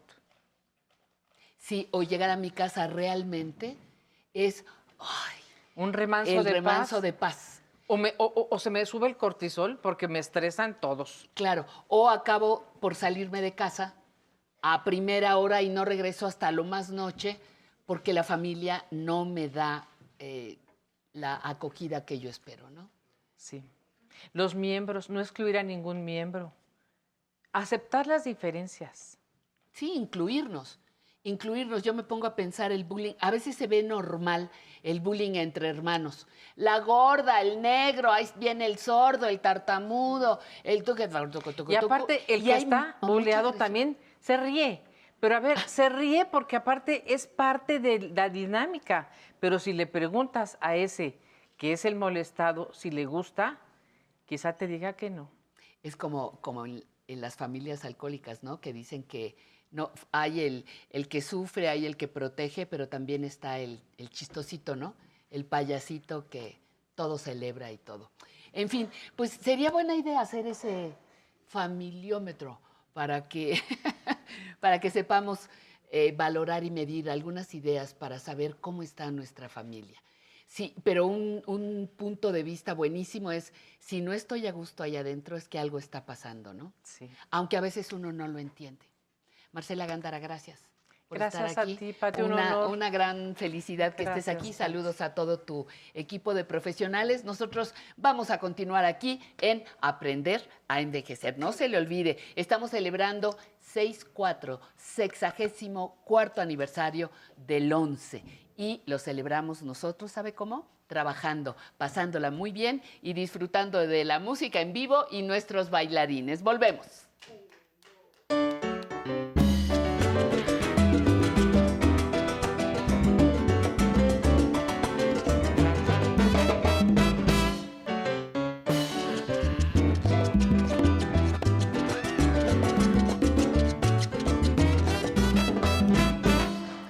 Y no se vaya porque todavía nos queda un ratito de programa, 30 minutos, 40 minutos. Mire, Blanca Estela Estrada Ruiz manda una felicitación desde Guadalajara, Jalisco, al 11 por su cumpleaños. Y yo le mando un saludo muy cariñoso y muy agradecido también a Mari Luz Salas, que es una seguidora de nuestro programa. Ariadna manda saludos a todo el equipo porque dice que cada domingo los ponemos a bailar. Pide saludos Saludos desde Poza Rica, en Veracruz. Muchísimas gracias. Marta Yolanda Yáñez Romero, muchas gracias. Nos saluda, gracias Marta Yolanda, a nombre de la revista Voces del Aire, de larga vida también. Eh, Guadalupe Maldonado dice que Antonia Beltrán Alvarado tiene 95 años y le gusta mucho el programa. Qué bueno, bienvenida. Lorena Cervantes nos recomienda un monólogo para ver. Con mucho gusto haremos lo posible de revisarlo esta semana Desde San Miguel de Allende, María Luisa Urizar dice que manda felicitación a su familia que está en México. Desde Monterrey, Nuevo León, dice, tengo 90 años y no me pierdo el programa, ningún domingo ni entre semana. Perfecto, bienvenida Gloria Murguía Mercado. Margarita González Patiño, muchísimas gracias por su mensaje. Silvia Loya Ortiz, Luciana Barrera, Francisco López Rivera. Dice que cada que hay música, ellos en casa, él y su esposa se paran a bailar. Desde Sinaloa, María Guadalupe Dávila, Eduardo González Treviño, y me quedan aquí varias llamadas, pero todas las revisamos, todas las personas que quieren venir a bailar están cordialmente invitadas, vamos a entrar en contacto con ellas y ahora no se pierdan la siguiente sección, entre letras e historias.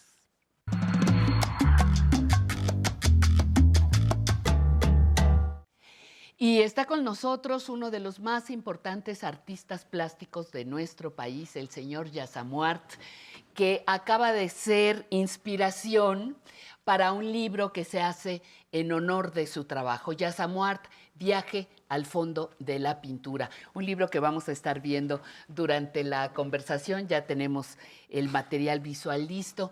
Es un privilegio, Yasamuart, que estés con nosotros. Y cuéntame cómo te sientes de que te hacen un libro homenaje. ¿Cómo es eso? Sí, gracias por invitarnos y saludos a todos. Eh, pues bueno, sí es una cosa involuntaria, este, pero bueno, uno se da cuenta al final de la travesía o ya a la mitad, en ese, Sí, no, yo quiero vivir 150 años. Ah, perfecto, entonces voy vas a la, mitad. Voy a la mitad, exactamente. No, es siempre, nunca pensé en la vida que, que este, que me fuera a hacer eh, justicia a la revolución en este caso. Y creo que en ese sentido empezó desde casa, porque tanto mi familia, encabezada por Nora, mi esposa, y, y en este caso mi hijo Yasamar, que es artífice, sobre todo en este caso del libro, él ha convocado amigos, escritores y fotógrafos y toda la y todo lo necesario para que este libro sea posible. Y bueno, yo no lo había pensado tanto como un homenaje, pero sí hablando de de la tercera edad y de la vejez que, que de repente eso vale madre. No hay que, no de momento aparece. Sí, no hay, no hay que pensar tanto en, la vejez, sino en el placer de estar vivos.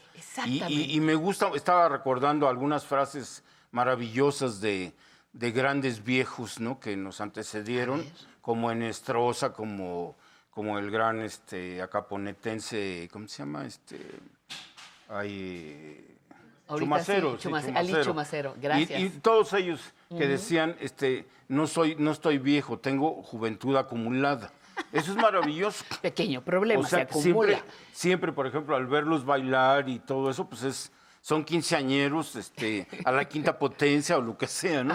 Pero yo que en ese sentido el espíritu del arte también es eso, y en este caso sí es una celebración que yo la tomo como una celebración familiar en mi caso, porque repito que el apoyo de la familia y los amigos es lo que hace posible estos libros. ¿no? Me, encanta, me encanta que lo digas familiar, pero hay, eh, el libro es acompañado por varios ensayos de personas que conocen muy bien tu obra y su trascendencia.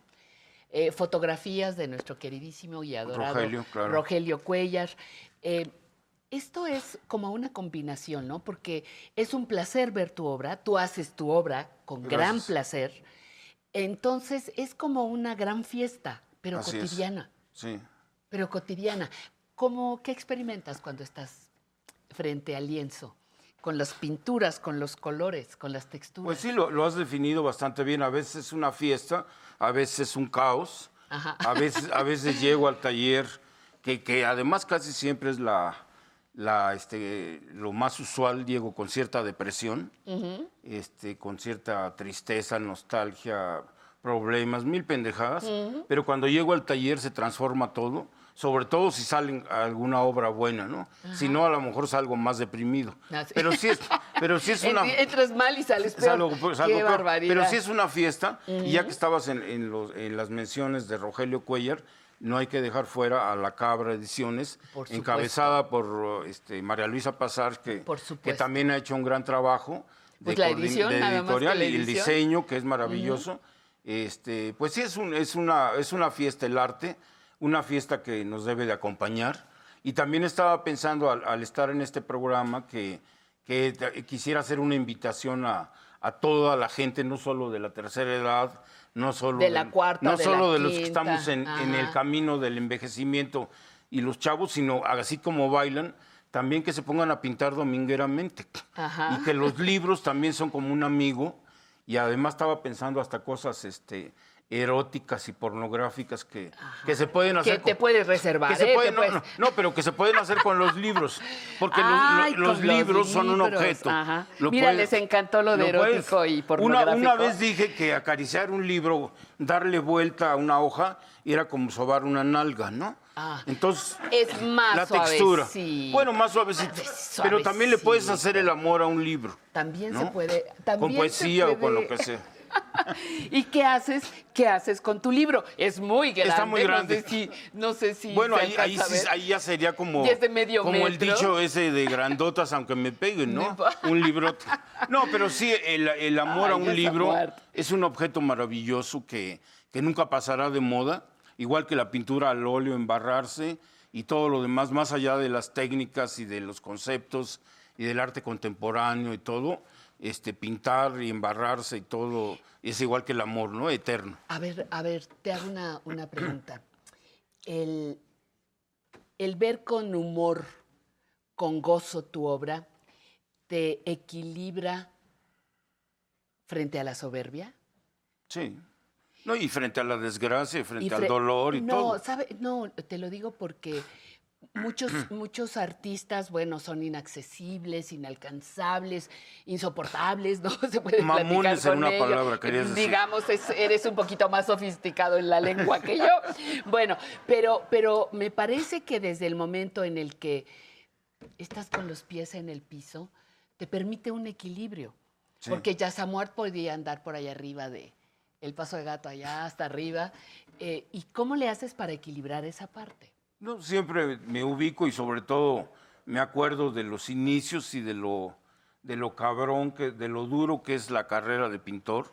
¿Fue difícil? más, allá, más allá de, de, los, de las cuestiones comunes de que dicen los pintores son mujeriegos, borrachos y huevones y todo.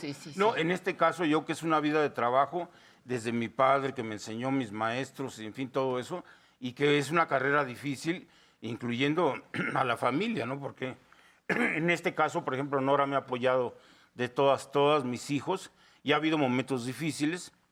Ahora ya es un poco la miel, pero durante algún tiempo sí fue difícil. Entonces, en este caso yo siempre estoy más o menos aterrizado y siempre les digo a mis amigos, a la familia, a todos, si me ven que me ando volando, un chingadazo para aterrizar. Para, bajar. Sí, para, Dejar, dejarse de ínfulas y ¿Alguna, alguna vez Alguna vez te, entrevistamos para este programa y te hice esta pregunta que después de un año más o menos, eh, eh, recién regresamos de la pandemia, hablamos contigo. Eh, ¿Qué sigue en tu, en, tu, en tu quehacer profesional? Sí, me puedes decir, voy a seguir pintando, vas a editar más libros. ¿Qué vas a hacer? ¿Qué sigue después de que estás ya pisando la séptima década? ¿Qué pues planes tienes? Pues no, este, efectiva, parece un lugar común, pero sí seguir vivo estar este llegar a los 150 llegar a los 150 seguir haciendo travesuras de todo tipo cultivar la, amistad disfrutar a mis nietos no que tengo siete nietos.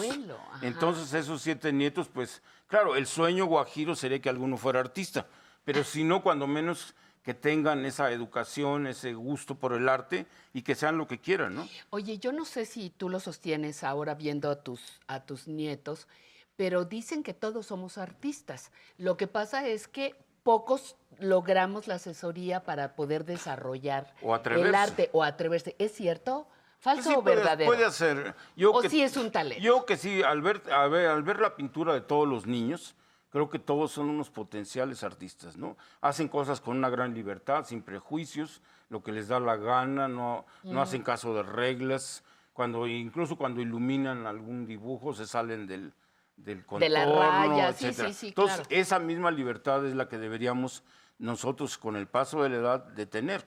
Esa osadía, ese valemadrismo.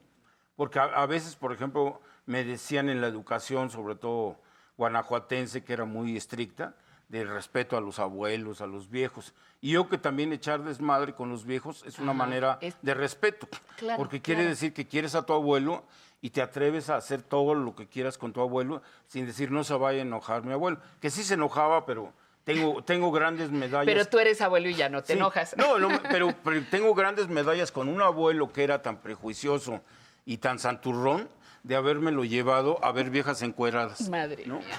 Y eso me encantó. encantados.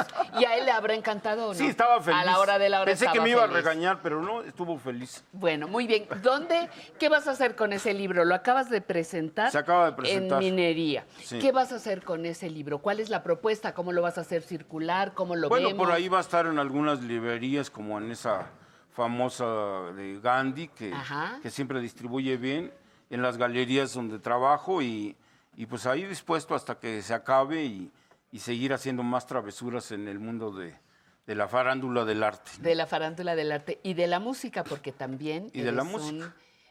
el, ya, el Yazamuar tiene su razón. Exacto. Tiene su razón. La pasión de la música. La pasión por la música. Muchísimas gracias, señor. Gracias a ustedes. Señor Yazamuar, por su tiempo. Sé que es muy importante que hayas venido. Espero que tus siete nietos te hayan visto. Y haya, haya algún pintor en ese camino. Nos vemos en los en la fiesta de los 100, ¿no? Muy bien, está bien. Y luego de 10 en 10 ahí vamos poco a poco. Aunque sea en silla de ruedas. Aunque sea. Pero con la champaña por un eh, lado. Por favor, por delante. Muchísimas gracias, ya Samuel, por tu presencia. Gracias a ustedes por estar con nosotros. Vamos a continuar. Tengo por ahí la sección con otro, con otro grande adulto mayor, grande de tamaño y grande de edad y grande de persona. Las memorias con Emilio, los recuerdos vivos con Emilio. Pero ahora vamos, mientras tanto, a escuchar a Salzón en clave con el panquelero. ¿Me explican, por favor, musicalmente qué es eso? Vámonos. Gracias, ya Samuel. Gracias a ti.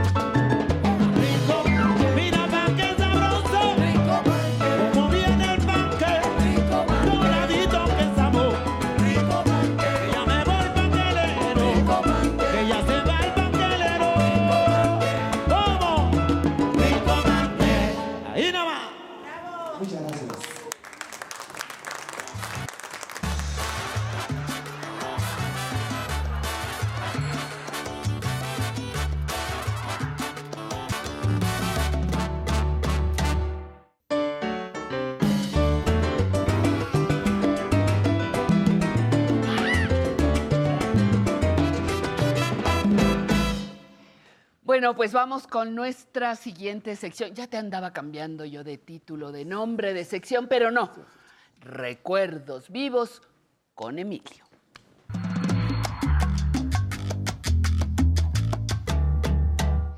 O la cerecita del pastel. O la cerecita del pastel. O la cerecita del pastel. Doctor Emilio Cárdenas Elorduy, eh, doctor en ciencia política. Muchísimas gracias por estar con nosotros. El honor es mío. El honor, qué gusto. ¿Me vas a dar tiempo para decir algo? Porque sí, pero acotado, acotado. Muy acotado. Bueno, en esta ocasión, a diferencia de otras, vamos a iniciar una serie de programas, como cuatro o cinco, porque tuve el honor y el privilegio en el año 2007 de producir cuatro horas sobre un personaje importantísimo. Se llama Gabriel Figueroa, el gran fotógrafo del cine. Sí, sí, el fotógrafo. El fotógrafo. El cine de México está... De, la época de oro del cine De la época de oro. La primera pues, película era aquella de, del rancho, vamos al rancho grande. Sí, bueno, es de María Candelaria. María Candelaria. trabajó con el indio Fernández. Enamorada. Enamorada. Bueno, bueno, el, el, Armendaris. Bueno, ahorita van a oír todo. él, va a hablar con todo. Y vamos a estar varias, varias semanas, vamos a estar hablando de esto. Pero quiero decirles algo. El señor Gabriel Figueroa, en la época que yo lo entrevisté, él era primo hermano del presidente López Mateos, nada menos. Yo fui con el embajador Mateos, que era mi compañero en la facultad, a comer con él y decirle que lo íbamos a grabar. Pero descendía nada menos que del nigromante, del nigromante, ¿no? El, del 57, amigo de Juárez, y de Juana Mateos, un gran político de la época del porfiriato. De manera que el señor que vamos a hablar aquí tenía al nigromante atrás y a Juana Mateos que era hermano de su abuela. Y él era primo del presidente López Mateos. Eso es muy importante. bueno, ajá, sí. Bueno, pregúntame. No, me acoté yo sola.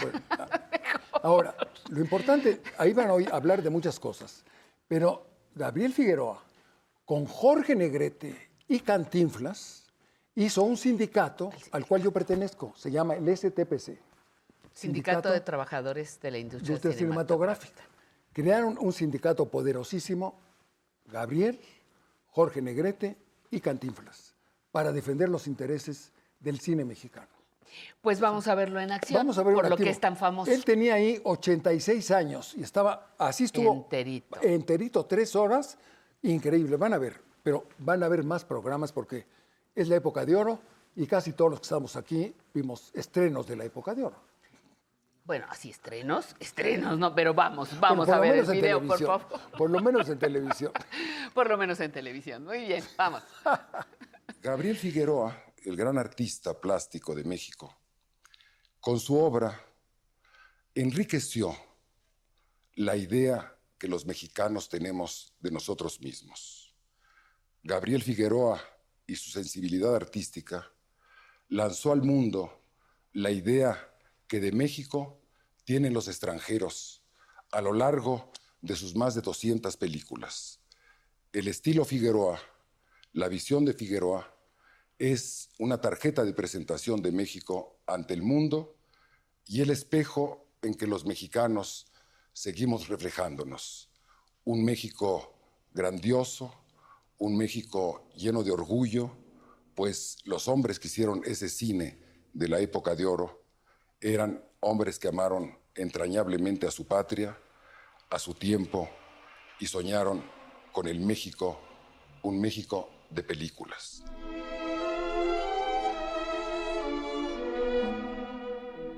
Declaración de oficio.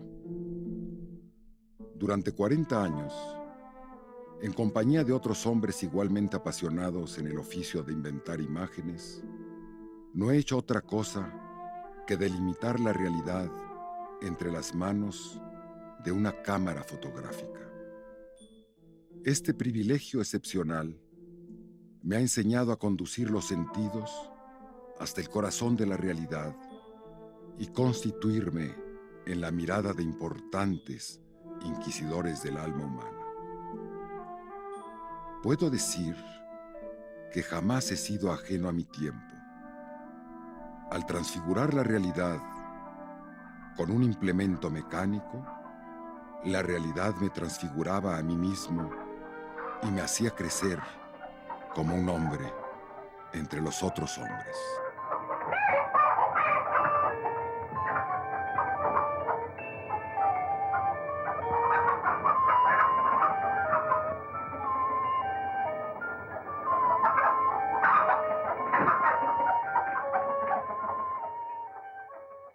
Historias, evocar historias, inventar historias. Mi vida no ha sido más que un incidente en ese universo poblado ya con seres intemporales. Recuerdo en estos momentos a hombres de la calidad de Diego Rivera, José Clemente Orozco, David Alfaro Siqueiros, Leopoldo Méndez. Glorias de la plástica mexicana amos del color y de la luz, y maestros míos en el modo de ver a los hombres y a las cosas. Estoy seguro que si algún mérito tengo, es saber servirme de mis ojos, que conducen a las cámaras en la tarea de aprisionar no solo los colores, las luces y las sombras, sino el movimiento que es la vida. Con estas palabras, Gabriel Figueroa define el sentido de su vida.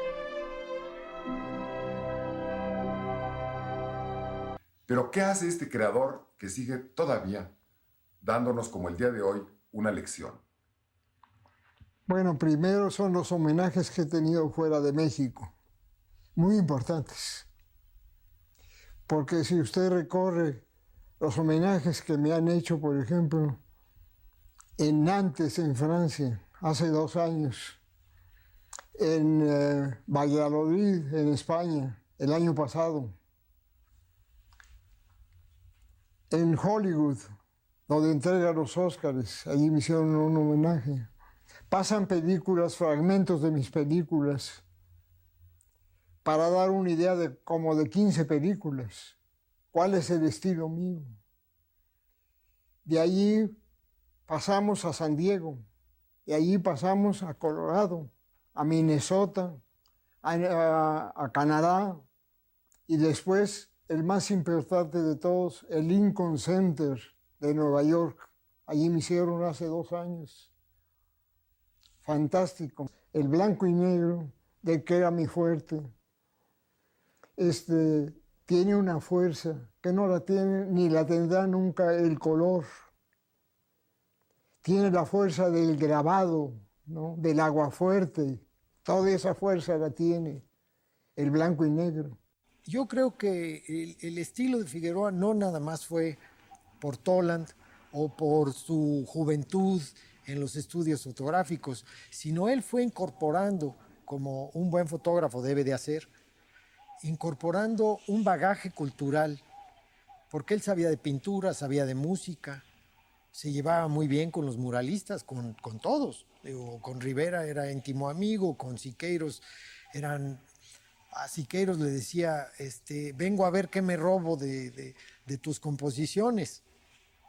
Hablando de, de, digamos, un estilo muy rico y muy complejo que se decantó a la hora de interpretar una historia porque el fotógrafo, pues no puede, el fotógrafo de cine no puede agarrar por su lado las cosas, tiene que interpretar una obra, tiene que interpretar una historia y tiene con la fotografía el deber de darle la atmósfera a la historia que se va a desarrollar. Entonces, pues eso es lo que hacía Figueroa y lo hacía muy bien. ¿Estudió pintura? Sí, yo estudié en San Carlos, Así también estudié música en el conservatorio. Y al mismo tiempo yo estudié fotografía. Tenía yo 16 años. Pues yo no podía hacer, yo podía retratar bien, pero no me admitían en ningún estudio por chamaco. Ninguna de las personas se llegaban a hacer retratos siempre para regalar. No se dejaban retratar por un chamaco. Entonces yo trabajaba en los cuartos oscuros y de vez en cuando sacaba fotografías. De repente llegó un fotógrafo de Guadalajara, venía de Chicago, José Guadalupe Velasco se llamaba, y, este, y venía con iluminación artificial, porque antes se retrataba con cortinas blancas y negras en las azoteas de las casas. Y ese trajo la primera iluminación, él trajo los reflectores y todo. Y pocos años después entré al cine y me sirvió esa lección de iluminación como nadie, porque ningún fotógrafo de aquí de México sabía iluminar. Yo estudié en Hollywood, yo fui becado a Hollywood por la clase y llevaba yo cartas de recomendación, nada más usé uno, la primera, que era para Greg Thoron, el fotógrafo del Ciudadano Kane, uno de los mejores de Hollywood. Llegué con él y le dije, aquí está mi carta de presentación. Yo quisiera estudiar con usted. Me dijo, ¿cómo no? Véngase al estudio, yo le dejo pases aquí, usted pasa y me ve a trabajar. No lo molesto para nada, ni siquiera asomarme a la cámara. Nunca estuve ni siquiera a tres metros de la cámara, estaba yo hasta atrás, siempre parado allí. Era muy en serio aquello, porque un policía que cuidaba allí Dos veces al día llegaba, ¿usted qué hace aquí? Bueno, sacaba yo mi pase. Ah, muy bien, gracias. Dos veces al día me lo pedí. Y, este, y yo lo veía nada más, la iluminación. Y la, la composición esa no, no, la podía yo estudiar con él, desde luego. Y, este, y así estuve cuatro meses estudiando. Cuando vino el fugitivo que él iba a ser de Graham Greene, con John Ford, el mejor director del mundo. Entonces este, me dijo, yo te quiero a ti en mi equipo en México, porque necesito alguna cosa mexicana y tú me puedes ayudar, ¿cómo no? Encantado lo hago. Estábamos metiendo el equipo al, estudio cuando llegó él y dice, yo quiero verlos trabajar para ver si hago algunas películas aquí en México. Ah, pase usted, limpiamos las sillas, se la pusimos, después lo invitamos a comer. Y después a ver Roches, y los Roches eran en final enamorada. Todos los vio. A la hora que se encendió la luz, me llamó y me dice, ¿cuántos días de trabajo son estos que acabo de ver ahora? Le digo, es un día y una noche. ¿Está usted contratado? ¿Para qué? Le digo, para John Ford, el fugitivo. Y ahí lo dejamos. Está usted contratado para John Ford. Para John Ford. Y el fugitivo. No, es, él representa el cine mexicano, fíjate. Pues en, esa época, en la fotografía, sí. Hasta ahora, con Iñárritu del Toro, vuelve a ser un momento grandioso del cine mexicano, ¿no? Pero no sé si lo dije, esto lo hice para pasarlo el 24 de abril de 2007, que se cumplía 100 años. Él nació en 1907. En 2007 se festejaron los 100 años de Gabriel Figueroa, Y como yo tenía esta grabación que hice como el 93, cuando él tenía 86 años, ya nada más la llené con entrevistas a Ignacio López Tarso, a Carmen Montejo, todos trabajaron con él, a Rascón Banda, que hacían los guiones, al hijo que salió ahorita aquí, y al hijo de Pedro Armendáriz. Te faltaron las hijas. Las hijas, sí. No, oh, que son otro, otro talento maravilloso. Grandes mujeres dedicadas también al cine, al diseño de, producción, de vestuario. gente maravillosa, ¿no? Pero viene desde el nigromante. Ignacio Ramírez el nigromante, diputado en la Constitución de 1957, ese es el bisabuelo. Y su abuelo de este señor es Juan Amateos, un diputado, escritor, novelista, y él quiso la historia del parlamentarismo en México hasta más o menos. Le tocó, vas a ver una vez que va, a hablar de la decena trágica. Y fíjate, yo lo que te decía es que qué bueno, toda ese su árbol genealógico, qué bien todo, pero nadie pudo meterse en lo que era su talento. No, no, su talento, su ojo, su composición, su la fama que tiene. Cuando llegó su, primo a Los Pinos, no, él ya era, el gran Gabriel Figueroa. el gran Gabriel Figueroa. Entonces, con mucho cariño dedicamos a los de la segunda, tercera y cuarta edad ¿no? estas películas que nos van a recordar, sobre todo una película grandiosa, para mí la mejor del mundo, que se llama Enamorada, cuando se agarra María Félix con Pedro y se agarra del caballo y van era enamorada. Sí, era enamorada. Enamorada, Pues fíjate que a mí esa es la que menos me gusta, pero nos peleamos ahorita acá afuera. Ahorita nos peleamos porque ya tenemos que. Bueno, ni que, que, despedirnos, mi querido. No nos vamos a pelear. Cada quien, aquí estamos en una democracia eh, eh, absoluta. Y cada quien tiene. Cada quien que diga las tonterías que quieras. Puedes decir siguiendo tonterías. No, no, no, no, no, te lo voy a dar con argumentos.